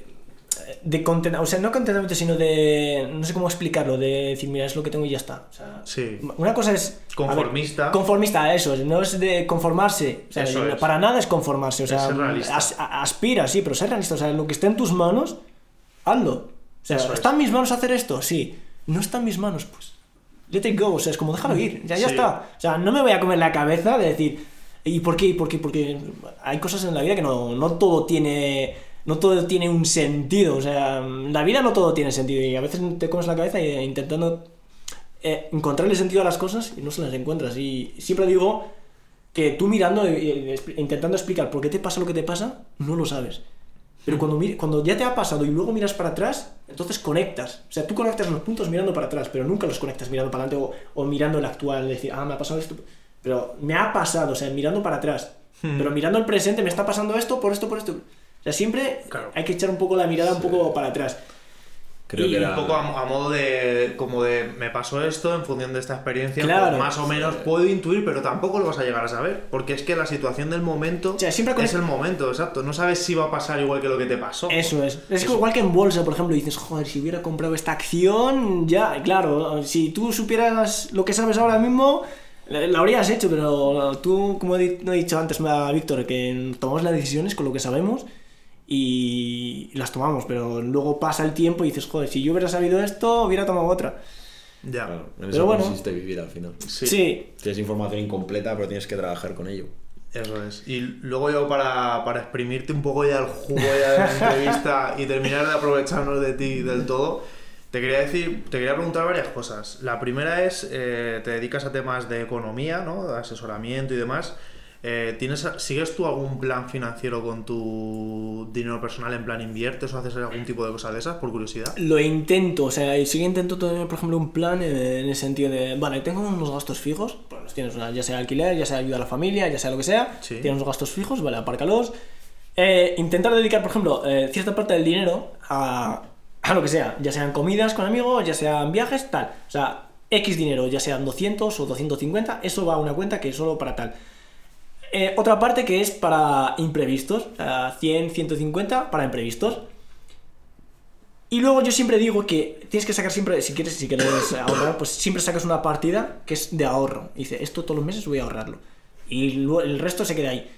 Y es como tenerlo un poco especificado. Porque si no, ¿sabes lo que pasa? Que dices, Buah, si yo he hecho cuentas y nada, gasto esto y me queda esto. Sí, sí, sí. Y no, y, luego empiezas a gastar esto y dices, joder, ¿en qué se me ha ido el dinero? No lo sabes, no lo ubicas. Pero cuando tienes dividido desde el principio tus ingresos, los tienes divididos en cajones, dices, pues de aquí, comida de aquí. Joder, que cuando llega aquí, hostias, pues no, oye, lo siento Mario, hoy no puedo ir a cenar. Ver, que no digo que hay que ser un rácano ni mucho menos, pero, joder, pues yo qué sé. Si. No tienes. Exacto. Si te has pegado siete cenas ya eh, en un mes, pues hijo, eh, cuidado, que tampoco vivamos encima de nuestras eh, posibilidades. O sea, hay que ser un poco realista en ese sentido. Eso es. Pero si cuando las tienes dividido tus ingresos en cajones, realmente sí sabes en. Sí sabes hacia, hacia dónde han ido tu, tu dinero. Y luego por el tema de los ingresos, yo me acuerdo de un libro de Padre Rico, Padre Pobre, que, Ah, que- que- come- y siempre decía, nunca dependas de una sola fuente de financiación, o sea, nunca, porque se te acaba eso y además, bueno, o sea, a ver, yo luego soy muy utópico, es como, "Ay, ¿qué más das? Es como, Sí. pero a cierta Como- parte, como todos. que luego tiene, tiene razón, o sea, que tienes que tener como una segunda fuente de financiación y tal, que luego pues ves cómo está el mundo y tampoco, y si te puedes permitir, pues yo qué sé, tampoco invertir sin, eh, sin conocimiento y coger y, y irte a un salón de, de juegos de azar. Hmm. Pues al final la bolsa, si inviertes en bolsa, pues un poco, si inviertes sin saber, es como... Es eso. Es eso. Pero con un poco de conocimiento y tal, pues podría ser una fuente de financiación, eh, no es segura porque no hay nada seguro en esta vida, pero podría ser eh, una fuente de financiación. Y yo estoy en verdad mirando un poco el tema de, de bolsa actualmente, pero bueno, no sé, ya, ya veré. A mí lo que más me ronda la idea es de, de poder eh, dedicarme o trabajar para mí mismo. O sea, montar algo por mi cuenta, de no trabajar para los demás. Suena utópico porque si todos trabajamos de- Yo para creo que los tres que estamos aquí pensamos lo mismo, tío. O sea, no como- sea, nosotros no te vamos a tirar ningún tomate, tío, por decir eso. O sea, No, no, Nosotros de traba- en eso. trabajando en una multinacional, ¿qué somos? Números. ya. Tú eres número en una multinacional, tú eres y yo lo soy. O sea, y el día que dejemos de ser rentables, hasta luego, muy buenas. Que luego, que sí, que hay relaciones personales muy buenas y todo lo que tú quieras, que sí, es verdad.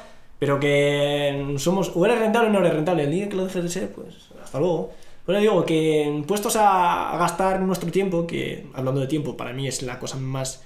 eh, que más, más valor, le tenemos que dar más importancia porque es lo más valoroso que tenemos en la vida, el tiempo. Y me acuerdo de Pepe Mujer que decía que, que a ti se te acaba el tiempo y tú no puedes ir al supermercado a comprar tiempo. Eso es. Que andamos comprando y gastando y comprando y gastando. Y al final gastamos. Lo que, lo que estás. Cuando tú compras algo, no lo estás comprando con el dinero. O sea, él decía. Y dice: Cuando tú compras algo, no lo estás comprando con la plata que, que estás pagando. Lo, está- lo estás pagando con el tiempo Que que te tuviste que dedicar para ganar esa plata. Eso es. Eso es. Y el día de mañana que necesites tiempo, no puedes ir a un supermercado y decir: Necesito, necesito tiempo. Y dices, no, Sí, yo no. yo creo que yo- esa reflexión me parece brutal. Eh, una cosa es el dinero, el o sea, el dinero contante y sonante, y otra cosa es el valor de ese dinero. Si tú eres capaz de generar una, serie- una cantidad de dinero en poco tiempo, para ti ese dinero tiene menos valor porque puedes volver a ganarlo o a generarlo en poco tiempo. Mm. Pero para una persona, fíjate lo que has comentado antes, tu ejemplo, el ejemplo de tu, de tu padre, ¿cuántos años estuvo ahorrando? Para Exacto. pagar el, el billete y, y poder venir a, Sí, y poder volar a Málaga. O sea, obviamente para tu padre el valor de ese dinero era muchísimo mayor que. Pues, ¿qué te iba a decir? Si es que que Cristiano Ronaldo. Ese Mm, tío, o, exacto. o cualquier, o cualquier futbolista, o cualquier gente que gana mucho. pues, pero a lo mejor esa persona puede hacer una cantidad de dinero brutal en, en 10 A lo mejor esa gente gana en un partido lo mismo que mucha gente en toda la vida. Joder, y tanto, ¿eh? Para ellos es, es totalmente, es, es relativo de, eh, respecto a cada persona. El problema es que yo creo que la gente no tiene lo que tú has mencionado, esa capacidad de estructurar los gastos, de tener una mentalidad Eso, financiera ad- adecuada a tu situación personal, no como un estándar de, no, tío, en plan, me voy a meter en un jacuzzi, por... no, tío, en plan, te jodes, o sea, si no te lo puedes permitir, Sí. lo siento. eh, Sí. Y las cosas son así, entonces creo que eso sí, debe haber como una asignatura o algo para en la, en la económica, creo o, o- incluso en que es importante, introducir a la gente en la incluso dinero. de economía y luego también del tiempo, porque ya te digo, yo muchas veces, o sea, incluso escribiendo, porque a veces escribo y me da por escribir y la mayoría de mis escritos eh, relatan sobre el tiempo. Incluso tengo una- un, un poema sobre, sobre el tiempo que dices... Y la gente me dice, pero estás obsesionado con el tiempo. No es que esté obsesionado con el tiempo, es que es mm, darle importancia a lo que realmente tenemos. Y puestos a, a gastar tiempo, que sea en algo que te llene, en algo que te ilusione. O sea, Eso no es. es mm, vender tu vida que luego, a ver, que todo es muy relativo Claro, claro. y tenemos nuestras necesidades y no nos podemos permitir. Estoy de acuerdo, porque es así. Yo soy el primero, ¿eh? que aquí no. O sea, no lo estoy diciendo, pero yo qué sé. Y luego dices, joder, ¿y ¿por qué no lo dejas y vas a vivir la vida y te vas a un monte y no sé qué? Ya, hay, Pues- muchas, hay muchas ventanas abiertas. Y habla- hablando de, de escritos, Sí, yo te quería preguntar, ya van aprovechando, eh, bueno, aquí, aquí he apuntado los tres mejo- cuáles son los tres mejores libros que has leído, pero bueno, si tienes más o menos, algún libro en particular que te haya...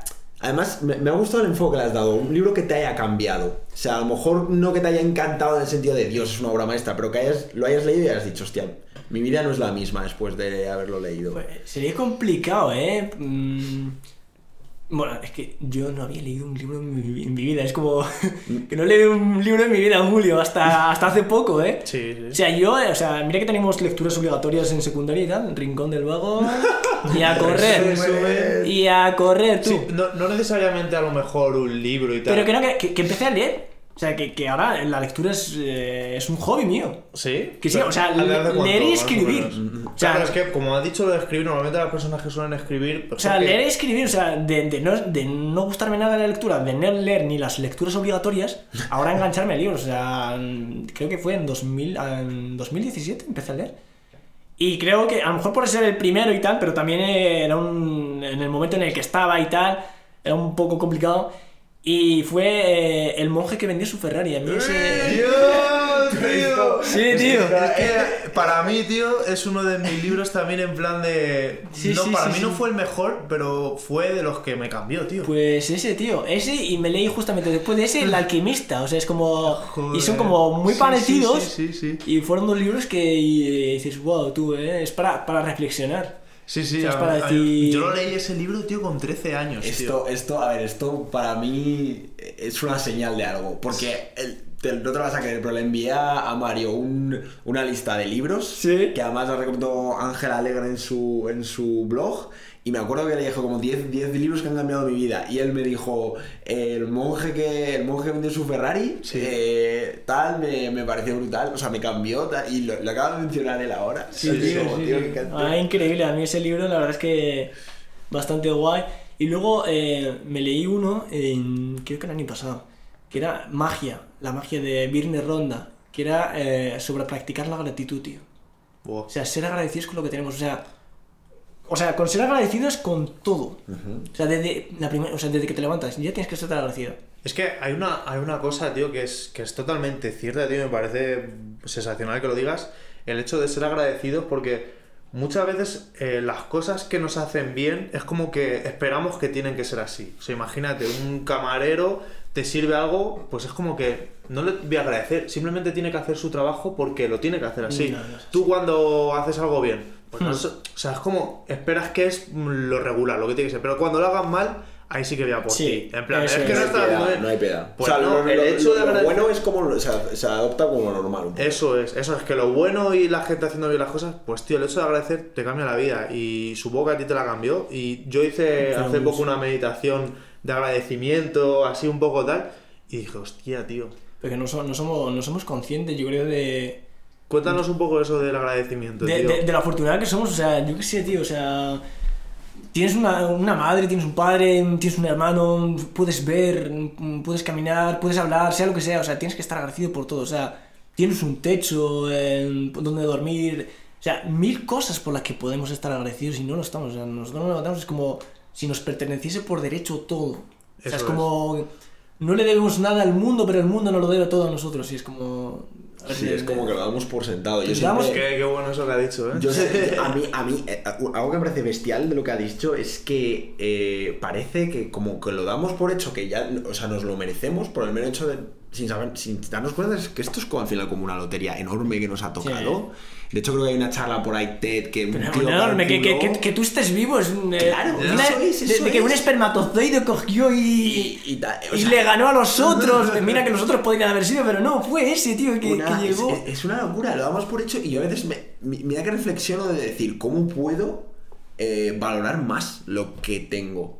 Y, y- y como que siempre llego a la conclusión de, o bien voy a, a un país o a, o a sitios donde haya como mucha más miseria y por, consta- por contraste Sí. decir, hostia, tío, o a lo mejor quizá tomar la, la rama esta que has mencionado tú de quizá meditar, eh, meditar más. No meditar, eh, pues, llevarlo a tu día a día. ¿eh? Sí, incorporarlo a lo mejor. Pero a veces sí que es un poco de reflexionar, tío. Yo, no sé, en- dices, joder, mi mano, ¿cómo puedo moverla? Y rápidamente, o sea, yo quiero abrir la mano y la abro. Y quiero mirar para otro lado y miro. O sea, cosas así. Es como. pero Sí. La cantidad de cosas que pasan ahí y tal, es como. Sí, y estarás conmigo en esto, porque hay veces que a mí me pasaba que cuando hablábamos de estar agradecidos, el hecho de estar agradecido no significa que te conformes. En plan No, de- para nada. Eh, Tú puedes estar agradecido con tu situación, puedes eh, disfrutar de ella y demás, pero eso no implica que te tengas que conformar y decir, no, es que qué feliz soy con esto. No, No, puedes tener metas también, ¿sabes? esta vida hay que Una tener- cosa no tiene... Una cosa le quita a la otra. O sea, Exacto. ser agradecido yo creo que es, es fundamental. O sea, ser Eso es. agradecido es eh, día a día, ser agradecido en tu entorno, en tu trabajo, con tus amigos, con tu familia, con el mundo entero. O sea, es Eso como es. un estilo de vida. El- es- por eso el, el libro es la, la- magia, o sea, es como algo mágico, tío. El- y te cambia un poco la vida, o sea, el cómo el practicar la gratitud día a día, cada mañana. O sea, si, si no lo habéis leído, os lo recomiendo. Pues lo haré, La magia seguro. de Virme Ronda, muy bueno. Creo que el, su libro famoso es El Secreto, que de hecho lo tengo por ahí. Y, y este es el que me leí y está bastante guay.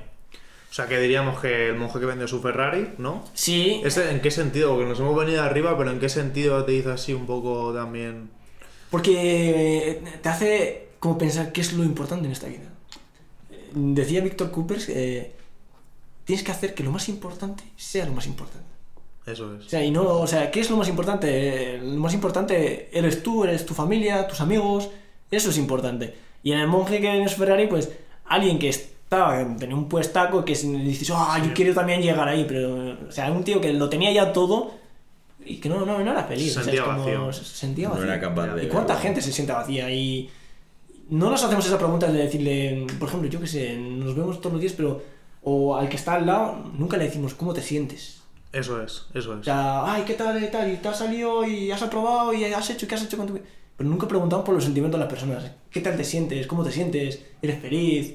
¿Qué tal tu familia? ¿Qué tal? Sí, cosas así, tío. Como, Sí, como- más, más profunda. más profundas. Es como un ejercicio de introspección de decir, a ver, ¿cómo, cómo es la Sí, porque persona? a lo mejor el hecho de que lo preguntes ayudas a la otra persona que también se lo pregunte, Claro. ¿sabes? ¿Cómo Y estoy yo? es en plan de, ¿Cómo "Tío, me siento? Lo típico, eh, ¿viste no sé qué? ¿Has visto tal? Eh, ¿Has escuchado? ¿Has...? Muy banales, o sea, son muy mundanos. está muy bien. Muy externo. Está Sí. muy bien, tío, pero está muy bien, porque claro, hay cosas externas que son hobbies que compartimos y nos animan a Y que al final te ayuda a conectar y Claro, a conectar, pero, conocer pero tío, hay un momento en el que si te sientas al lado de alguien y le dices, tío, tú eres feliz. eh, Cosas así, tío. Y Ya lo está. más importante es eso. Es, Es o sea, que siempre te van a mirar raro, pero Y Está bueno, bien, ¿y, ¿sabes? qué? ¿Y qué? Es- yo- Claro, yo es- digo, al final, al principio es a lo mejor como intentas, porque yo que sé, hay gente que no, pero al principio es como que intentas estar a la expectativa de los demás, pero una vez que empiezas mucho a pensar y tal, ¿pero expectativas de quién? Eso es. las mías. Eso O es. sea, yo cumplo con las mías, mis expectativas propias, que quiero ser yo,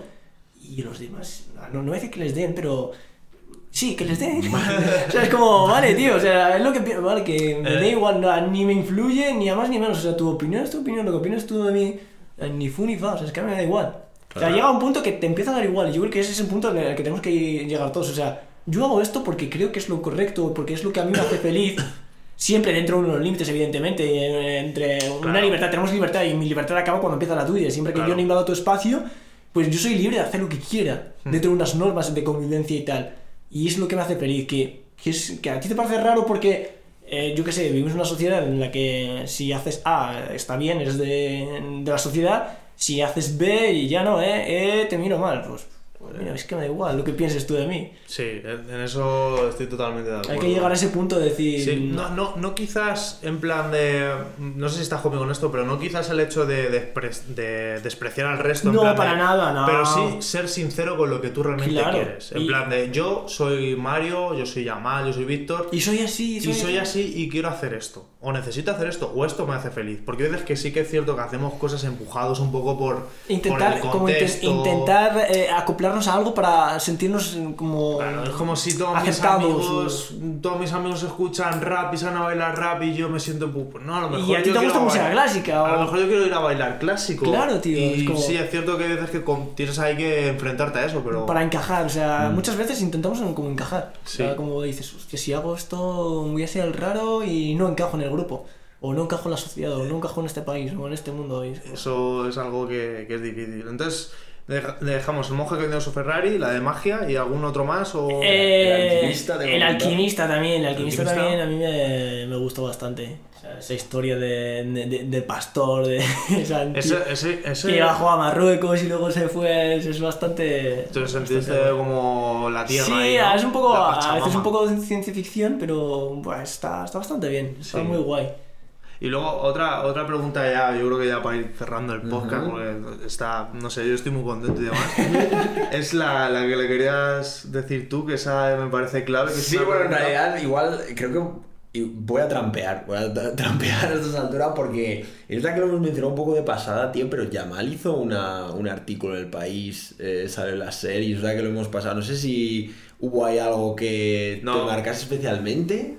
Porque sé que lo he mencionado con respecto a lo de los papeles, pero a mí Lo- joder, lo he tomado con su- ha sido como muy... Con normalidad, o sea, como estoy, o sea, súper normal y tal, y además, como no es algo sobre, mm, yo que sé, algo eh, profesional y tal, al final es contar un poco mi historia, es contar lo que yo soy y tal, Sí, más o en menos. de testigo. Sí, es como, ah, no tengo ni que improvisar ni, ni me supuso nada, o sea, es como mm, así relajado, como estoy así, en plan como vosotros, en plan colegueo y tal. Eh, una experiencia, la verdad es que siempre son experiencias, las experiencias se suman. Y súper genial, súper genial. Además, la entrevista que me la hizo Juan Cruz eh, del País, también es un escritor y le dije que yo también escribía y tal. Y bueno, fue, fue, fue chulo, fue chulo. Que por cierto, ¿escribes en árabe? Es que yo he Eh, visto que publicas cosas y digo, sí. no lo entiendo, macho. Yo creo que son, he escrito como do- dos poemas en Lo que yo he árabe. visto en, en Instagram que... Dos poemas en árabe, sí. Sí, o sea, cuando me ha dicho poemas, digo, tío, es que no he leído ningún poema. Si no sé si ¿No? son personales. No, que va, mira, por ejemplo, tengo uno del tiempo. ¿Quieres leerlo? Además de ¿Sí? escribir, sí. Claro. Además de escribir, ah, yo, o sea, creo que además eh, tú también, o sea, los tres de aquí escribimos, Sí. los tres. ¿Sí? Pues Sí. yo hago No, una escritura muy no. para mí, o sea, muy de personal, pero escribir un poema me parece. Sí, sí. Tengo poemas. ¿Lo a mí me, leer? me gusta uno de, de- de que es una dedicatoria a mi madre, otro que es. eh, otro es a mi abuela y otro es al tiempo. Son tres que a mí realmente me. ¿Quieres compartir alguno? Por supuesto, mira, por ejemplo, tengo aquí delante el El que de. más, el que más te guste, tú el de-. Quieras, tío. bueno, el del tiempo, por ejemplo, son, son cortitos. A ver. A ver, que voy a hacer aquí como si yo fuese. Pero no, no, No, re- no he recitado un poema en mi vida, Julio. como- Pero venga, ahí va. Oh tiempo, ¿quién eres realmente? Eres la excusa perfecta, eres la mentira de todo. Hoy me perteneces, pero ¿quién me asegura poseerte mañana? Eres inflexible, puntual, eres limitado. Pasas y jamás te detienes. ¿Te controlo o me controlas? Tú que eres inalterable, incomparable y por nuestra ignorancia despreciable. Te desperdicio con quien no merece. Tú que jamás regresarás a mí. Tú que eres vida y a tu paso, vida se desvanece entre mis manos. A través de ti quiero viajar. A ti te quiero poseer. A ti pretendo recurrir. Oh tiempo, contigo quisiera yo vivir. Se Ese es el de- Ese es el del tiempo, sí, sí. Qué bonito, macho. Y luego tenía uno de. de, de mi madre. Bueno, también el- de uno de mi madre y uno de mi abuela. Lo que pasa es que el de mi abuela me va a costar. me va a costar leerlo. No, no te Pero- te o sea, Aquí somos libres de Yo, nada, me parece, o sea, me parece muy valiente, pero es- al final la escritura yo la considero al menos tal y como la enfoco yo como algo muy personal, tío. Es algo que Es muy personal. creo, sí. creo que no sé cómo me sentiría leyéndosela a alguien. No, no sé, en mi caso, ¿eh? no, no digo que sea Es- extensible al resto, es como yo lo escribo para mí, no sé cómo sería si otra persona la lee, ¿sabes? Es muy- Yo creo que yo llegué a empezar a escribir, tío, por como una necesidad de, de querer desahogarme un poco. Es como. un- tenía demasiado acumulado y digo, necesito un poco desahogarme. Que luego los tengo muy personales, pero esto es el del tiempo, es muy. No, una, introspección. Y el de mi madre, por ejemplo, mira, que lo tengo aquí delante, Dale, dale. que también eh, me hace mucha ilusión. Madre, eres la, eres la melancolía que habita en mis recuerdos y la paciencia que abraza mis esperanzas. Eres la valentía que derrumba mis miedos y la libertad que brota de mis alas. Eres la sencillez que dibuja mi sonrisa y la nobleza que alimenta mi corazón. Madre, eres la nación que acoge mi soledad y la delicadeza que maneja mis tormentas. Eres la fuerza que carga mis batallas y la paz que alberga mi ser. Eres y serás el brillo que refleja en mis ojos cada amanecer. Joder. Toma ya. Toma ya, macho. Eso me hace ilusión, tío. Es Pero, pero no totalmente, total- totalmente. Es que me quedo como... Cada palabra, tío, es, eh, es con significado. O sea, eso es mi madre. Qué guay, tío. Al final, yo digo, quizás mis padres no hayan estudiado y tal, pero siempre nos han, siempre nos han dicho de, nos han alentado a estudiar, a seguir creciendo, a seguir mejorando, y sobre todo, o sea, es algo que me decían mi- mis abuelos y mis padres me repiten, y, y es algo que yo diré a mis, a mis hijos, o sea, mejora y todo lo que tú quieras, pero sobre todo ser buena persona, tío. Que a veces, a veces no te pagan con la misma moneda, pero compensa ser buena persona. O sea, hagan lo que hagas, pero sé buena persona.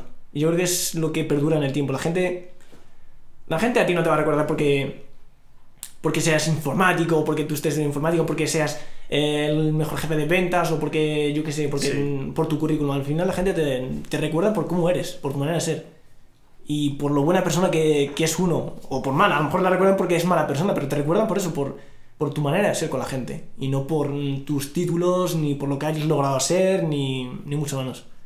Joder, eso, eso es muy bonito. Y es algo que yo transmitiría a mis hijos. O sea, es como. Eso además a que- largo plazo y siempre compensa ser. em, Lo, lo ha mencionado mucho, además yo es una charla que me gusta mucho, la de esta de Víctor Coopers. Hay una parte en la que dice, que es como que le está ¿Es preguntando a un niño, le dice, bueno, ¿y tu mamá qué tal? Y el niño no dice, mi mamá muy bien, tengo ocho, ocho años de experiencia en el sector y, Eso- esa y responsabilidad en no sé cuántas áreas Esa de es, departamentos", ¿no? esa En es. realidad eh, nos relacionamos con la gente, o sea, dependiendo del contexto, ¿no? Pero digamos a nivel personal, tú te juntas por, por cómo te hace sentir la gente. ¿no? Eso es, es- es- es- nos gusta estar rodeado de gente que consideramos buena, ¿no? Entonces.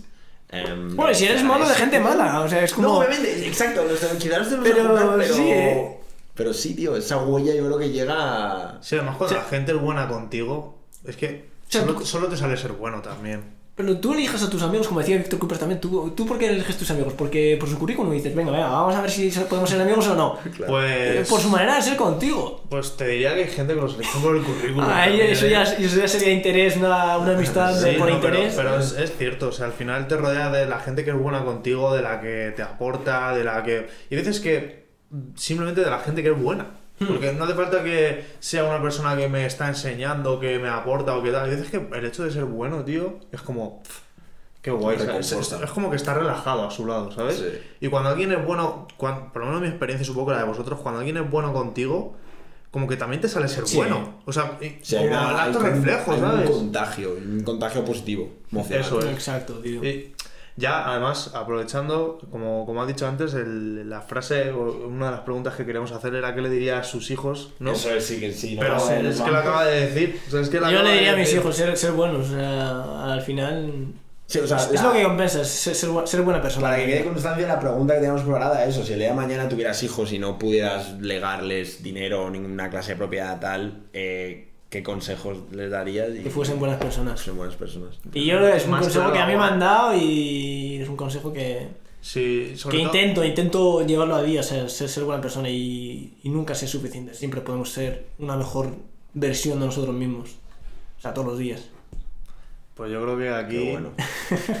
Además, bueno, ya aprovechando bueno de la persona, de decir que Yamal eh, no solo se queda en decirlo aquí a- ahora y contarlo, yo personalmente lo puedo decir. No, no, no tenemos tanta relación como a lo mejor a mí me gustaría y demás, pero yo sé que Yamal, lo poco que, que le he conocido y demás, es un tío de puta madre, buena persona. y aprovecho para hacer promoción de Yamal porque Yamal es una persona que hace poco, cuando hablamos para quedar, estás haciendo Sí. un voluntariado. Sí, tío, estaba haciendo un O sea, voluntariado no en es- Turquía. Claro, que es que aquí le tenéis. Sí, sí, sí. De hecho, estamos ahora creando una asociación aquí en Madrid sobre los márgenes, que se va a llamar, que estamos a, a extensas de que nos den los papeles. Y es para tratar con esa gente, tío, que no tiene, no tiene ciertos referencias. Es decir, nosotros mm, venimos de situaciones muy, muy así, tenemos un background un poco parecido al que tenéis vosotros. Y hemos conseguido, a lo mejor, acabar nuestros estudios universitarios e intentar em, eh, buscar trabajo, darles, a lo mejor, esa información, porque la gente no hace cosas, a veces por miedo, pero muchas veces por desconocimiento. Y hay muchas herramientas que no conoce la gente. Por ejemplo, le hablas de Erasmus Plus, poca gente conoce el Erasmus Plus. Le hablas de Work, eh, Workaway, poca gente lo conoce. Es como, hay muchísimas cosas que se puede hacer, pero no hay una plataforma en que te hagan llegar. O sea, hay gente que no tiene acceso a ello, no le llega la información.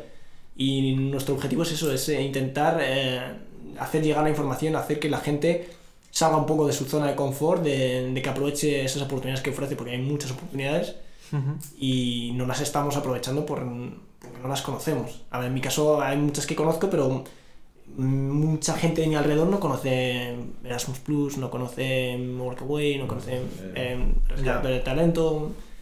Y son herramientas que, que, joder, que les pueden ayudar bastante y que mejor que compartirlas con ellos. Eso es. Pues yo creo que aquí, o sea, aquí quedó claro, Yamal es un, un tío colaborador, un tío trabajador, eh, yo qué sé, con una buena proyección, es un referente. Nah, no sé, yo creo que sinceramente ha dejado el listón bastante alto en, en esto. ¿Es la, Yo primer- creo que ya ¿Es la podemos- primera? Sí, es la primera, sí. primera. ¡Ostras! Es Yo pensé que ya lo hacía. Ahora yo creo que deberíamos, al menos yo por Yo voy a tener que macerar, o sea, yo voy a tener que todo esto que hemos, que hemos hablado, voy a tener que darle vueltas porque hay alguna, hay joyitas ahí que, que Ay. creo que, Yo que creo que ya- solamente van a servir. Ya ¿eh? podemos cerrar el podcast, ¿eh? Ya No, no, no, no, no, no, Yo espero volver a venir, ¿eh? Echamos el este. Después de mi- hacemos un. Eh, cuando hayamos entrevistado a más gente que vuelva a llamar. Sí, que, sí. que además, Y con que- la, con lo- o sea, la manera que tienes de vivir, seguro que de aquí a un año o unos meses tienes. Digo que haya cambiado. la entrevista muchísimo. O si entrevistáis a una persona que piense totalmente lo contrario, pues me gustaría, joder, de decir, oh, joder, vamos a, vemos la, la vida de, distinta manera. Y no, y no por ver la, la vida de otra manera, quiere decir que tú estés equivocado y yo estoy equivocado. Eso es, porque al fin y al cabo yo, yo esto lo hablaba con un amigo en plan de... Es que lo que tú estás haciendo crees que es lo mejor para ti, para los tuyos. Pero porque lo ves como Y- tú. Claro, y lo que yo estoy haciendo creo que es lo mejor para mí y los míos. Entonces, ¿por qué vamos a discutir por eso? Si los dos queremos el- lo Sí. bueno. O sea, pero está- esto está en tema político, es en plan de... ¿Por qué discutir contigo si los dos, en cierto modo, queremos lo mejor? Vamos a hablar, a sentarnos y a compartir, tío. Yo siempre digo de que no. No, no, no hay, no es que uno esté equivocado, sino que uno está desinformado de muchas Eso veces. es, la eso es. desinformación, o sea, tú no estás equivocado por afirmar algo, simplemente estás equivocado. O, y yo no te puedo decir que est- estés mal, porque yo no soy tú, para, ver, para saber cómo lo ves tú, para decirte que está mal. O sea, si yo te digo que algo está mal, si te digo está mal, porque yo lo estoy viendo como yo. Y no lo estoy viendo como lo estás viendo tú. No sé si me explicas, es Sí, sí. una rayadura, pero es No, no, bastante... es que pero así en toda la vida, ¿eh? En cualquier cosa. Pues nada, de... Un ha sido placer. Un placer ha sido mío, chicos. Muchísimas gracias. Muchas gracias Eh, por, por tu tiempo, por aceptar la invitación. ya, faltaría más. Siempre que haga falta, es un placer, eh, pues eso, tener estas conversaciones profundas. Nos viene, me viene bien, a mí me viene bien personalmente. Porque puedo decir muchas cosas y luego, digo, joder, ¿y cuánto, cuánto haces de lo que dices? Pues yo qué sé, quizás un 10%, no, hombre. Pero que, que hay que profundizar mucho más en estas cosas y, y a mí me ayuda, por ejemplo, esto de decir, joder, pues hay que, hay que ser consecuente con lo que uno dice y hacerlo y ser con- constante en el día a día. Y os deseo todo lo mejor, que, que esto vaya muy bien. Eh, nada, pues eh, Y a ti, buenas noches. Todo lo que está en nuestra mano por ayudarte con lo que sea. muchísimas gracias, chicos. Pues nada, sabéis, dejaremos en la descripción del podcast, como siempre, todos los recursos que mencionado Yamal, eh, su perfil para quien le quiera seguir, porque seguro que más de uno está diciendo, este tipo es un puto crack". Que- y nada, pues ahí dejaremos a todo. con él, exacto. Y que supongo que estará, eh, no sé, abierto a resolveros cualquier duda. o Bienvenido consultarle todo. por lo que sea. Por supuesto, faltaría más. Pues nada, un saludo a todos y a todas. Venga, hasta luego. Hasta luego. Hasta aquí la entrevista con, con Yamal. Eh, como habéis podido notar, había un poco de problemas técnicos ahí de, de última hora. Esperamos que, que os haya gustado tanto como a nosotros. La verdad que ha sido un lujo tenerle aquí. Y os Y esperamos. que, y que hayan llegado a este, a este momento, ¿no? Por lo menos que la hayan escuchado entera. Sí, sí, sí, sí.